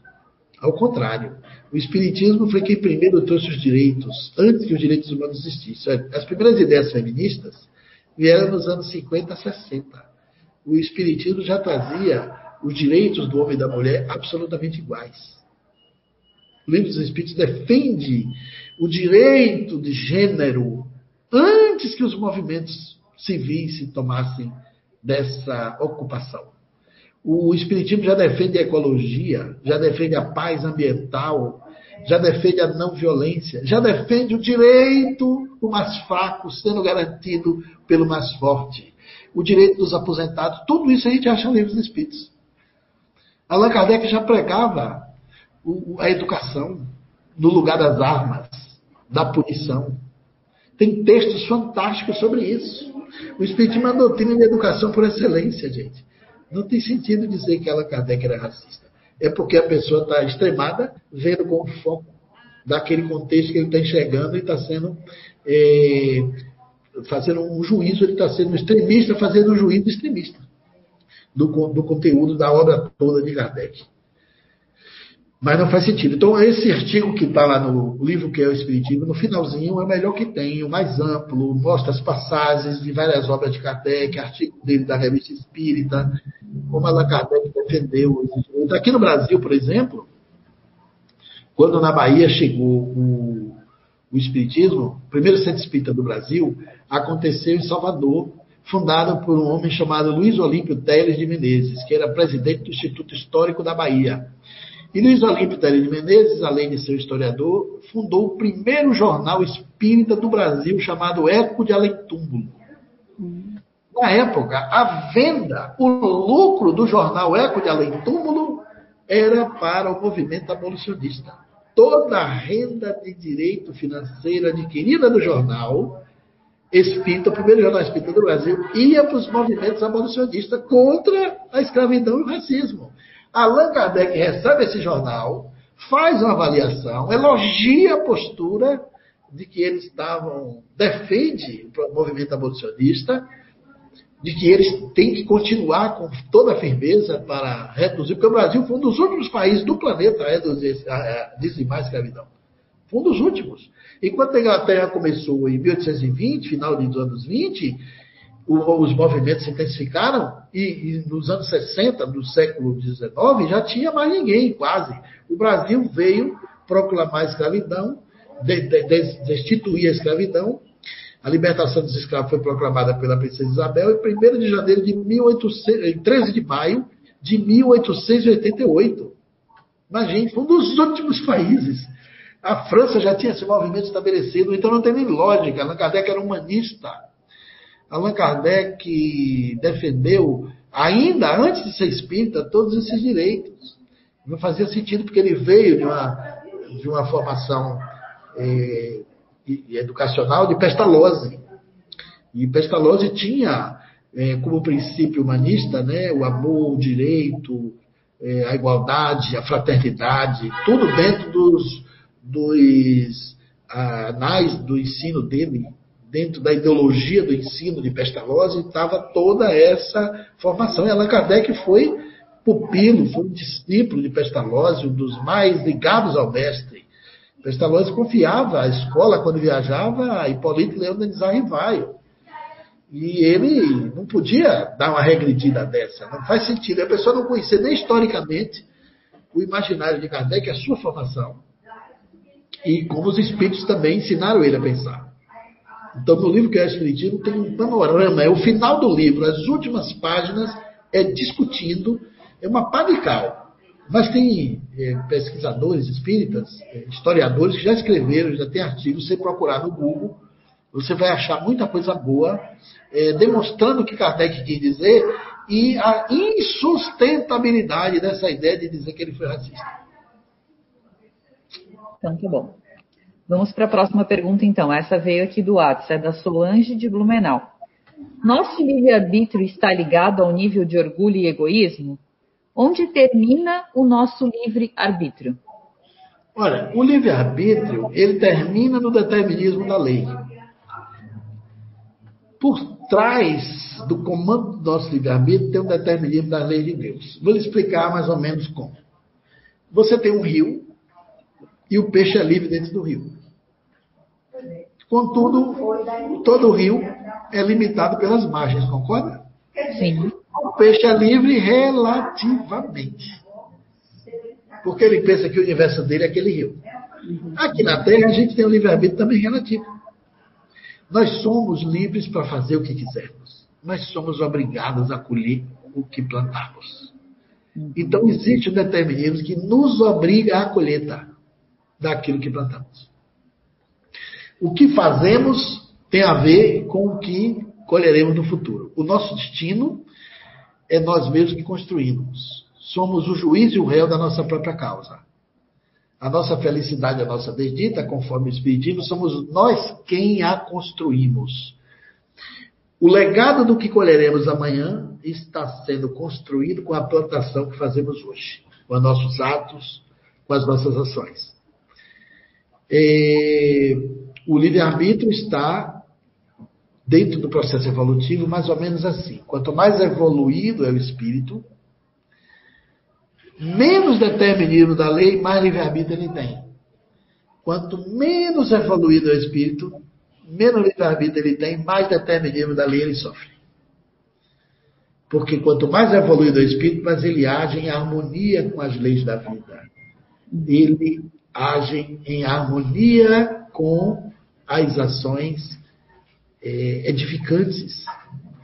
Ele, ele, desenvolve aquilo que um espírito crístico desenvolveria. Por exemplo, Francisco de Assis, grandes seres, como é que agiam perante o comportamento social, cultural, cotidiano. Eram todos altruístas, não eram egoístas, eram seres construtivos, eram seres que amavam, têm uma capacidade de amar acima da média. Eram seres diferenciados, cheios de tolerância, cheios de mansidão, cheios de compaixão, de ternura, de vigor. Não eram agressivos, não eram violentos. E diz o seguinte, um pensamento muito simples. Só os ignorantes agridem, os sábios agradam. Então, os seres evoluídos, eles estão sintonizados com as, as esferas espirituais avançadas. Por isso, eles têm um comportamento conforme as leis da natureza, são as leis de Deus.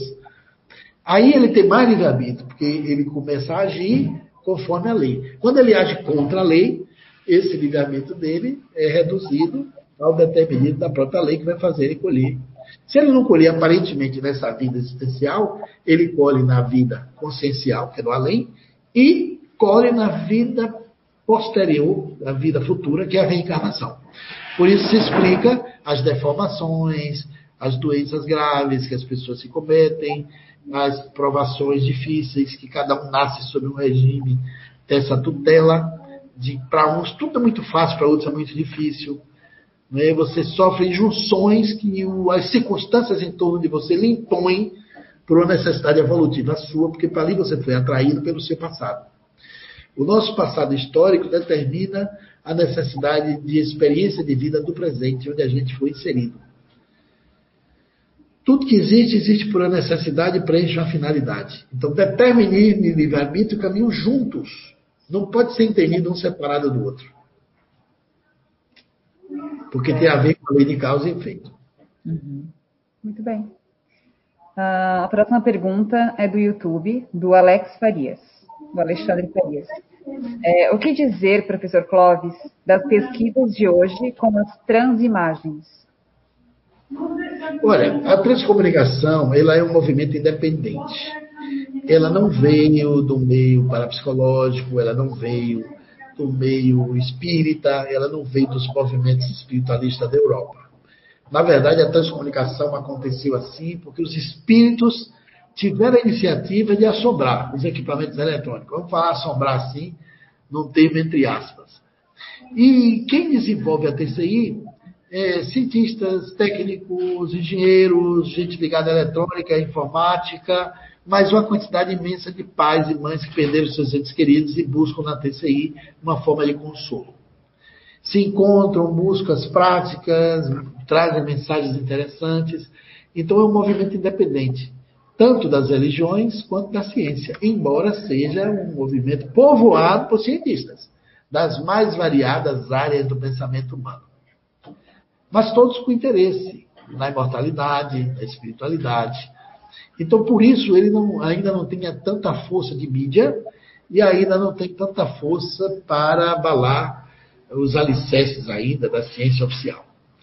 Mas eh, tem muitas imagens maravilhosas, os espíritos não param de se comunicar, porque, na verdade, se a gente olhar dentro da história, os espíritos sempre desejaram se fazer sentir em todas as épocas da humanidade. Os espíritos se fizeram sentir no tempo que a gente tinha vida na caverna, o espírito se fizeram sentir no tempo da, das, dos, das, culturas indigenistas, quando nós éramos silvícolas, os pajés, os espíritos das selvas, os antepassados iluminados.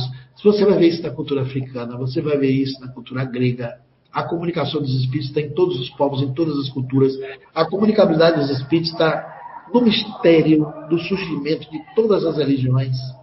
Está no budismo, está no hinduísmo, está no mazdaísmo, os médios sempre estiveram ali sendo visitados por espírito e, e no cristianismo. O mistério do cristianismo é todo de comunicação de espírito. O nascimento de Jesus, por exemplo, Maria está grávida e não sabia. O espírito se materializa. O primeiro fato é a materialização do espírito de Gabriel. E encontra ela no campo, ali na passagem, e diz: Bendita sois vós entre as mulheres. E bendito é o fruto do vosso ventre, e ainda dá o nome do Espírito que vai nascer, que é Jesus, Yeshua. Aí Maria põe a mão na barriga e descobre que está grávida. A gravidez pode ter sido por um fenômeno paranormal, pode ter sido uma gravidez paranormal mesmo, produzido por uma paranormalidade. O gene, o, o, o gaveta de José, pode ter sido transportado pelos espíritos para engravidar Maria. Isso é possível. Para cumprir profecia. Hoje nós não temos inseminação artificial feita pelos homens. Pode também ser feito por espíritos. O espírito transporta objetos muito maiores do que um, um, um espermatozoide. E o nascimento do Cristo foi anunciado agora por espírito. Quando Jesus desencarna, aí começa o cristianismo, outro mistério. Ele volta, ressurrecto, em espírito, com o corpo materializado. Aparecem as mulheres, aparecem os discípulos, aparecem por 19 vezes em diferentes momentos, em 40 dias. O dia de Pentecostes foi a reunião mediúnica por excelência. Então, o fenômeno mediúnico, ele é de todos os povos, está nascente de todas as religiões. Chegou no Espírito e encontrou essa estrutura científica balizada. Então, eh, temos que entender essa estrutura. É a pergunta que foi feita. Eh, você lembra do, do, do, final? Quero lembrar o finalzinho da pergunta. Quero fazer o um link. O final, as últimas palavras da pergunta. Da é, transimagem. A transimagem. Aí vamos voltar no tempo e na história para a transcomunicação. Imagine. Se os espíritos sempre tentaram se fazer sentir, é uma coisa muito óbvia. Porque a maior, a maior impacto para o morto, depois de morto, é ter certeza que não está morto. E ele deve sentir um impulso tão poderoso de avisar os vivos que ele vive, do que os vivos querer falar com ele. Por isso que a iniciativa da comunicação entre os vivos e os mortos foi muito mais dos mortos do que dos vivos. Em todas as culturas. Foram os mortos que apareceram para dar sinal da sua imortalidade. Na transcomunicação, a mesma coisa, é um processo civilizatório. Nós avançamos no tempo e no espaço, chegamos na tecnologia e os espíritos se ocuparam dessa tecnologia para falar conosco. Eles continuam tentando se fazer sentir de todo jeito. Através das imagens poderosas que agora estão nos celulares, estão nos computadores, primeiro vieram pelos scanners, depois hoje está no mundo digital, eles estão atuantes, então tem vozes sendo gravadas em aplicativos de telefone. É, já tem vários casos de pessoas que foram fazer selfie e do lado do seu rosto aparece a entidade espiritual ali tentando fazer o selfie junto. Esse caso, por exemplo, lá em Surubim, abalou a cidade aqui no interior de Pernambuco. Foi até o padre, todo mundo se assombrou com essa imagem. Imagino. E você vê a imagem um pouco desfocada da desencarnada, mas todo mundo viu que era estudante, que tinha morrido. E há muitos casos eh, que aparecem hoje, tem casos até em filmagens de cinema. Tem entidades que apareceram espontaneamente e assombrou as pessoas. Então tem muita coisa para acontecer, a transcomunicação ainda é o início de uma grande descoberta. É, aqui no Brasil a gente tem pouca resposta, tem pequenos grupos fazendo alguma coisa. Ainda não é um assunto que foi é, acolhido pelo movimento espírita 100%. Pouca gente se interessa de uma maneira mais profunda, mais séria, mas a TCI continua bem. Os grupos da Alemanha continuam produzindo, a boa parte dos grandes pesquisadores estão desencarnando, mas tem deixado um legado e os seus continuadores. Ah, legal. Agora uma pergunta do Facebook, Clóvis, do Leandro Kujawski. Olá, professor. Kardec ou os espíritos falam sobre a física quântica ou o princípio? Não, não falam exatamente. Eles estão além da física quântica. Allan Kardec, de uma maneira muito sábia, estabeleceu nos prolegômenos dos espíritos que o espiritismo não era na alçada da ciência. E a ciência propriamente dita como ciência seria incompetente para tratar dos assuntos pertinentes ao espiritismo. São palavras dele. Palavras ousadas, profundas, verdadeiras e atualíssimas. A física quântica ainda mergulha dentro da dimensão do materialismo. Embora a física quântica trabalhe no mundo na matéria radiante para frente, ela ainda é materialista. Os limites, os horizontes da física quântica ainda é do universo, do domínio estritamente material. Por isso, a maioria dos físicos quânticos são ateus. Os que romperam, é, como os físicos clássicos, não só os quânticos, né? É, porque a física quântica trabalha um pouco invisível. Daí muito espírita se confunde querer usar a física quântica para falar do invisível. Mas é um, eu acho que é uma associação forçada. É, eu nunca andei usando muito pelas minhas palestras por esse princípio, por saber que é um, uma fonte materialista, ainda comprometida com os limites do estabelecimento do reducionismo científico que se surgiu dentro da ciência oficial. Mas é, o Espiritismo está além. está além desse horizonte que a física quântica ainda não chegou. O espiritismo começa onde a ciência nem sequer ainda termina. E os físicos que tentaram romper, que são famosos, vendem livros, são reconhecidos pela comunidade espiritualista, como Fritjof Capra, Patrick Drouot, Amit Goswami, mas são rechaçados dentro do estabelecimento acadêmico. Eles não têm mais nem retorno lá, eles não querem convivência com eles, porque acham que eles mistificaram a física, eles extrapolaram, eles saíram da metodologia, dos limites, do controle. Eles não são bem vistos dentro das universidades. Tem alguns deles que, inclusive, passam até por dificuldade de sobrevivência, porque foram boicotados com suas técnicas é, arraigadas de preconceitos por trás daquilo que eles dizem. Eles estão sofrendo o preconceito histórico de uma ciência ainda é, pobre, diga assim, rica numa, parte pela metodologia para é, estudar com recursos tecnológicos incríveis, mas pobre nas ilações e nas concepções profundas. Porque a metodologia acadêmica toda vem do limite dos nossos sentidos. Ela é criada pelos sentidos humanos. Não tem nada mais limitado do que os nossos sentidos. É, tudo que existe dentro da, do, do, conhecimento é aquilo que é palpável, que é mensurável, que é repetido e que é, é de alguma forma tocado. Você tem que ver. Ora, 94% do que existe no universo é invisível.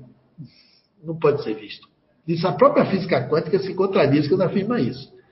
Tudo que vemos pode ser a parte mais grosseira de tudo quanto ainda nós não vemos. Existe um universo muito mais invisível do que o universo sólido, material e visível. Ele responde por 6% do que existe, o que é sólido. 94% é invisível. Então, a metodologia que existe é a metodologia do que é mensurável.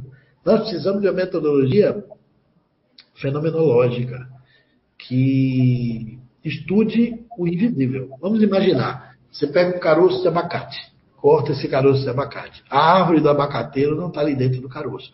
Não tem microscópio que você faça, nem o um eletrônico que lhe permita ver a árvore do abacateiro. Onde está o abacateiro ali? A árvore do abacate está na dimensão completamente invisível. Para aquele abacateiro aparecer, você tem que pegar aquele caroço e enterrar. E aí uma força invisível, telúrica da terra, vai fazer aquela semente brotar. Um brotozinho tênue que você não dá nada por ele, mas ele cresce, se transforma numa árvore gigante que vai reproduzir o abacateiro e a mesma semente que um dia ele deu origem. O estudo que convém à ciência espírita, que chegue ao espírito, nos domínios do horizonte da espiritualidade, é uma ciência que alcance esse invisível. Uma ciência que estuda o essencial, não aparente. E como dizia Santa Exupéry, o essencial é invisível aos olhos. Então a física quântica ainda está no mundo da matéria. A matéria radiante, visível, mas ele não atravessar a fronteira para entender o transcendente e a espiritualidade. Mas vamos chegar lá, é uma questão de tempo. Com certeza.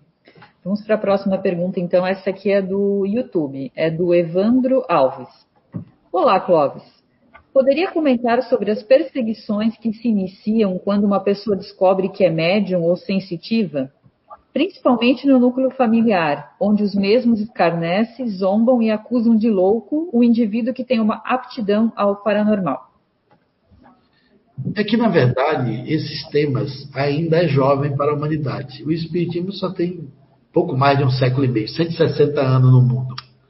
E ele ainda não se popularizou. É claro que hoje as pessoas sabem quando é um fenômeno, que ah, isso é espiritismo, a pessoa é médio, já é uma palavra é, relativamente comum, mas ela ainda não é dominante. Quando a pessoa tem a mediunidade ou a paranormalidade, é natural que a família estranhe por causa da cultura. Porque essas coisas do espírito, principalmente comunicação com o espírito, na cultura tradicional cristã, ela é relacionada ao fantasma. Um parente seu morre e vira fantasma. O pai morreu, virou fantasma. A mãe morreu, virou fantasma. Todo mundo sente a saudade, mas se tiver qualquer chance de comunicação, vem a cultura do amedrontamento. As pessoas rechaçam, afastam. Então, quando chega uma pessoa que se desponta médium, dentro de uma família de tradição religiosa que não é espírita e mais antiga, é natural que ele seja incompreendido. Mas eu digo a você que já foi muito pior. Antes de Allan Kardec, o médico, o era tido como um endemoniado. Depois, no século, do século XIX, ele era tido como doente. Mediunidade e paranormalidade era, era sinônimo de distúrbio. Por isso, muitos médicos eram internados como loucos, nos asilos. Mas na Idade Média ainda era pior, que ia para fogueira. Hoje, você tem o Espiritismo para lhe acolher. Tem a doutrina espírita para lhe ensinar, dizer o que é que você vai fazer com a mediunidade. Você vai usar a mediunidade como uma ferramenta que vai trabalhar a seu favor. Você vai usar a mediunidade como uma condição de construção para o seu processo evolutivo. Você vai ter pares para discutir isso, você vai ter ambientes, você vai ter comunidades que convivem com a prática da mediunidade. Então, o primeiro sinal é você ter tolerância e paciência com a sua família. Porque quem nasce médium trouxe um passado envolvido em sombras, em erros e equívocos, e recebe a mediunidade como instrumento de redenção. Então, a sua família você não reencarnou à toa é a chance que você tem de levar a luz da doutrina espírita para sua família compreender a sua natureza. Mas a primeira coisa que você precisa com a mediunidade é se tornar uma pessoa melhor. Ser um bom médium e ser um médium bom. Que são duas coisas diferentes. Se você se torna uma pessoa melhor, as pessoas só começam a entender que você é diferente em duas formas. Nas suas percepções, mas também nas suas atitudes. Você já conquista a sua família. E traga os livros espíritas para dentro de casa. Ensine as pessoas a conhecerem o pensamento espírita. Porque as pessoas acham que mediunidade é terreiro, é tambor, é macumba, é banho, é incenso, é você vestir branco, é botar uma mesa cheia de pipoca, é usar colar e dar consulta. Ainda tem esse preconceito da sociedade. Muita gente pensa que ser médium espírita é trabalhar com isso, com os rituais, com os feitiços não entendem o Espiritismo como um movimento cultural, como uma tecnologia de inteligência. Então você pode ser uma ponte que vai ajudar sua família a compreender esse universo no qual você está inserido e você vai fazer disso uma ponte de iluminação para todos. Ali está a sua oficina para você trabalhar. E a família. Certo. Uh, a gente vai ler a última pergunta agora, tá, Clóvis? Já que já são 7h21. Mas Vamos o tempo passa. É, passa rápido, né? Eu acho que quando o baiano fala, o tempo passa mais rápido. Sim, verdade. É, é, a gente vai ler uma pergunta do YouTube, do André Paiva. Na ciência, refuta-se trabalhos anteriores com certa aversão aos critérios de autoridade enquanto que na ciência espírita existe um certo medo de se distanciar da ortodoxia kardeciana. O que você diz? Olha, eu não digo parte do movimento espírita, porque uma grande massa do movimento espírita não conhece Kardec direito. E muitas vezes tem aqueles que se acham os guardiões de Allan Kardec. O espiritismo não é a doutrina ortodoxa, ela é heterodoxa, ela é aberta. Allan Kardec tornou a doutrina espírita autoatualizável quando denunciou um pensamento poderoso. Toda vez que a ciência demonstrasse que o espiritismo estava em erro em um ponto, a gente devia deixar esse ponto e seguir a ciência. Bom, só diria isso um cientista. Esse é o pensamento que acompanha um homem de ciência, uma mente científica. Porque sabe que ciência é um constante vir a ciência também sofre suas mudanças. Muita coisa que era ciência no passado, hoje é superstição. E tem muita coisa que era superstição que hoje está virando ciência. Veja como é incrível, né? Aquilo que a gente achava que nada era, tinha sentido. E muita coisa que tinha sentido passou a não ter. E evolução é para todos os lados.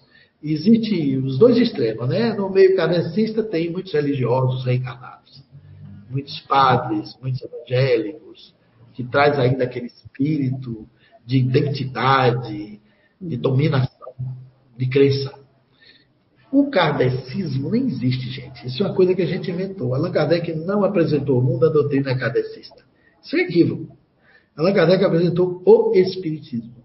O movimento espírita é que criou essa chancela, que se codinominou de espírita kardecista. Se a gente diz que é kardecista, você está presumindo que existe outro tipo de espiritismo. Uhum.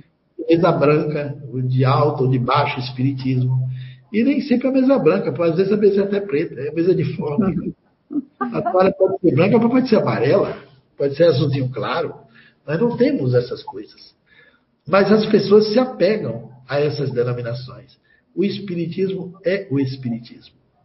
E o kardecismo é a invenção humana. Então o que a gente tem que fazer? Seguir os fundamentos da doutrina. E pegar os ortodoxos, tanto do kardecismo como da ciência, e tentar ajudá-los a chegar mais longe. Como é que a gente faz isso? Construindo pesquisas, construindo a apresentação de fatos, apresentando os fenômenos paranormais, para os, todos os segmentos humanos, para a gente entender que esses fenômenos são janelas abertas que nos apresentam um novo horizonte de conhecimento cujas leis nós não dominamos e nada sabemos sobre elas. Mas são leis que regem a vida, que diz sobre nós, que pode muito bem ampliar a nossa capacidade de entender a nós mesmos e o universo a qual estamos inseridos. Muito bem, então. Chegamos ao final né, de mais uma live com o Clóvis hoje, sempre com grandes ensinamentos, com muito conhecimento, né? A gente fica até meio de boca aberta com tanta, tanto informação. conteúdo, informação, a gente sabe que pode buscar também, né? Conhecimento, a gente tem aí uma doutrina, uma codificação completa para estudar, além dos outros livros que vieram depois também, com tantos autores, tantos estudos, né? Mas é claro que vindo do professor Clóvis, a gente é, é muito grata, né? A CEU é muito grata também pela sua parceria aqui com a gente nessas lives, com tanto, tantas respostas boas e completas, né? Bem completas, na verdade. E a gente agradece mais uma live, Clóvis, com a sua participação, com as suas respostas. E deixamos aberto agora para você também, né? Se despedir, falar algo para a gente. Eu queria dizer, são as palavras finais. Uhum. O Espiritismo é uma tecnologia de inteligência, é uma doutrina filosófica de fundamentos científicos com consequências religiosas, que tem como base a existência de Deus e a evolução espiritual do homem. É uma ciência que aborda o espírito, mas é uma ciência que se apoia na observação. Não é uma ciência presa às metodologias da ciência clássica, acadêmica. Allan Kardec usou a metodologia da ciência grega, a ciência que estuda o fato, dialoga com o fato, descobre no fato a natureza do fato. Isso foi isso que ele tentou fazer.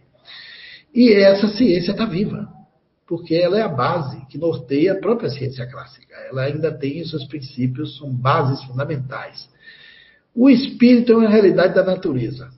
E o espiritismo é uma doutrina pioneira. Ela surgiu antes que qualquer outro movimento para estudar o espírito. O Espiritismo é a ciência do espírito mesmo, é a sua especialidade, estudar a natureza humana a partir da sua profundidade. Porque nós não somos realidade somente da natureza biológica, nós temos uma natureza essencial. Na verdade, nós temos duas naturezas: a natureza que tem massa, que tem peso, gênero, altura, medida, né? que você pode vestir tal número, tal número, e temos uma natureza essencial a natureza essencial é a mais importante, é a que conta. É a real. É a que é imperecível. Tudo que a gente vê que está aqui na forma física é perecível. Tudo vai morrer e se transformar. Mas o espírito, a mente, a consciência é a dimensão real que nós temos. O espiritismo trata desse assunto, trata de nós na dimensão de espírito que somos e não na dimensão dos corpos que temos. Porque os, para os corpos que temos já tem muita ciência tratando. Então o Espiritismo ele leva a uma percepção mais profunda, mais além. Ele não tem a verdade absoluta. Mas eu diria que é como você está na noite escura de chuva e tem um farol de luz alta. Quando você não tem o Espiritismo, você está dentro de um Fusca com o limpador embaçado, com o farol de luz baixa dirige numa insegurança imensa. Você fica com medo de andar na estrada.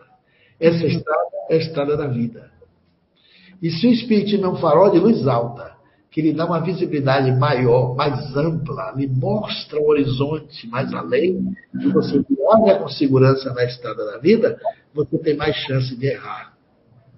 ou de cometer um acidente na sua própria história, na sua própria jornada, uhum. sair da reta da estrada. Então, nós temos esse privilégio de termos tido acesso à doutrina espírita, essa doutrina maravilhosa que vem com uma luz brilhante na noite escura da nossa existência humana e ilumina nossas consciências com verdades espirituais tão facilmente compreendidas, porque elas todas se baseiam no fato. Espiritismo nasceu da briga teológica da igreja, não foi um padre, Allan Kardec não foi um pastor, Allan Kardec não foi um bruxo. Allan Kardec não foi um adivinho, Allan Kardec não foi um profeta. Olha que coisa incrível. Allan Kardec foi um pesquisador, foi um educador, ele foi um cientista que descobriu desses fenômenos uma ordem de coisas que eram invisíveis e nós não sabíamos que existia. Allan Kardec foi um revelador. Do mesmo jeito que Pasteur descobriu os micróbios, que Einstein descobriu a relatividade, e que Newton descobriu a gravidade, Kardec descobriu os espíritos. As consciências sem corpos, as inteligências sem cérebro. Allan Kardec descobriu essa outra realidade espiritual que é o além, que é o mundo dos vivos sem corpo, sem massa biológica. E pedagogizou isso de uma maneira brilhante. Allan Kardec está entre os grandes filósofos da história está entre os grandes reveladores. O Espiritismo é uma revelação por isso, como a física revelou o átomo, como a química revelou os micro-organismos, como a medicina revelou os micróbios, a mesma forma o Espiritismo revelou os espíritos, que somos nós. Os espíritos são os homens que deixaram os seus corpos destruídos na sepultura. Espírito nada mais é do que a alma dos homens que deixaram seus corpos na dissolução cadavérica da morte. E nós temos duas humanidades que interagem uma com a outra. Os que nos foram na frente nos ajudam. Olha que ideias incríveis. É todo um conhecimento novo para nós nos ocuparmos. Hum. Mas um conhecimento lógico, não tem nada de delírio. O Espiritismo não entra no deliral, não entra na especulação e se fundamenta no que é científico, no que é real, que é da natureza, porque a natureza é a grande Bíblia. É ali que Deus escreveu sua grande lei. A grande lei não está no papel, está nas leis da natureza. E o Espiritismo se fundamenta nas leis da natureza. Ele veio de lá, da observação dos fatos, nasceu essa doutrina maravilhosa. E que é também uma doutrina de esperança, porque nos fala de uma vida futura. E a grande tragédia do mundo hoje não é a polarização, não é o racismo, não é a pandemia, não é a fome, não são as estruturas políticas equivocadas, não é a opressão, não é a injusta distribuição de renda. A grande tragédia que se abate sobre o mundo é a total e generalizada ignorância que o homem tem a respeito de si mesmo. Quem é ele? O que estamos fazendo aqui como ser vivos pisando no chão desse planeta? Quem somos nós? E como dizia Caetano Veloso na sua música, existimos, a que será que se destina? Então, o que estamos fazendo aqui? É a ignorância de tudo isso que resulta em todas as outras ignorâncias. Em que se ocupa de ser a causa de todos esses outros fenômenos que a gente acha que é causa e que é só efeito. No dia que a gente toma consciência da nossa eternidade, da nossa indestrutibilidade, da nossa imortalidade. Perceber que somos espíritos eternos. Somos um ser consciente no caminho evolutivo. Estamos aqui num processo passageiro, mas somos eternos. Porque carregamos essa eternidade dentro de nós. A vida fica melhor para quem tem essa concepção. Teremos outros valores, um mundo melhor, quando todas as pessoas passarem a pensar um pouco como nós. Aí teremos uma nova humanidade. O Espiritismo é um conjunto de ideias, de informações, que vai produzir um movimento cultural que está pronto lá na frente, na vanguarda, esperando chegar uma nova humanidade. Por isso que o, o escritor fantástico Leon Denis diz o seguinte, no livro Síntese Doutrinária e Prática do Espiritismo. Ele fala, o Espiritismo jamais será a religião do futuro. No entanto, ele será o futuro das religiões.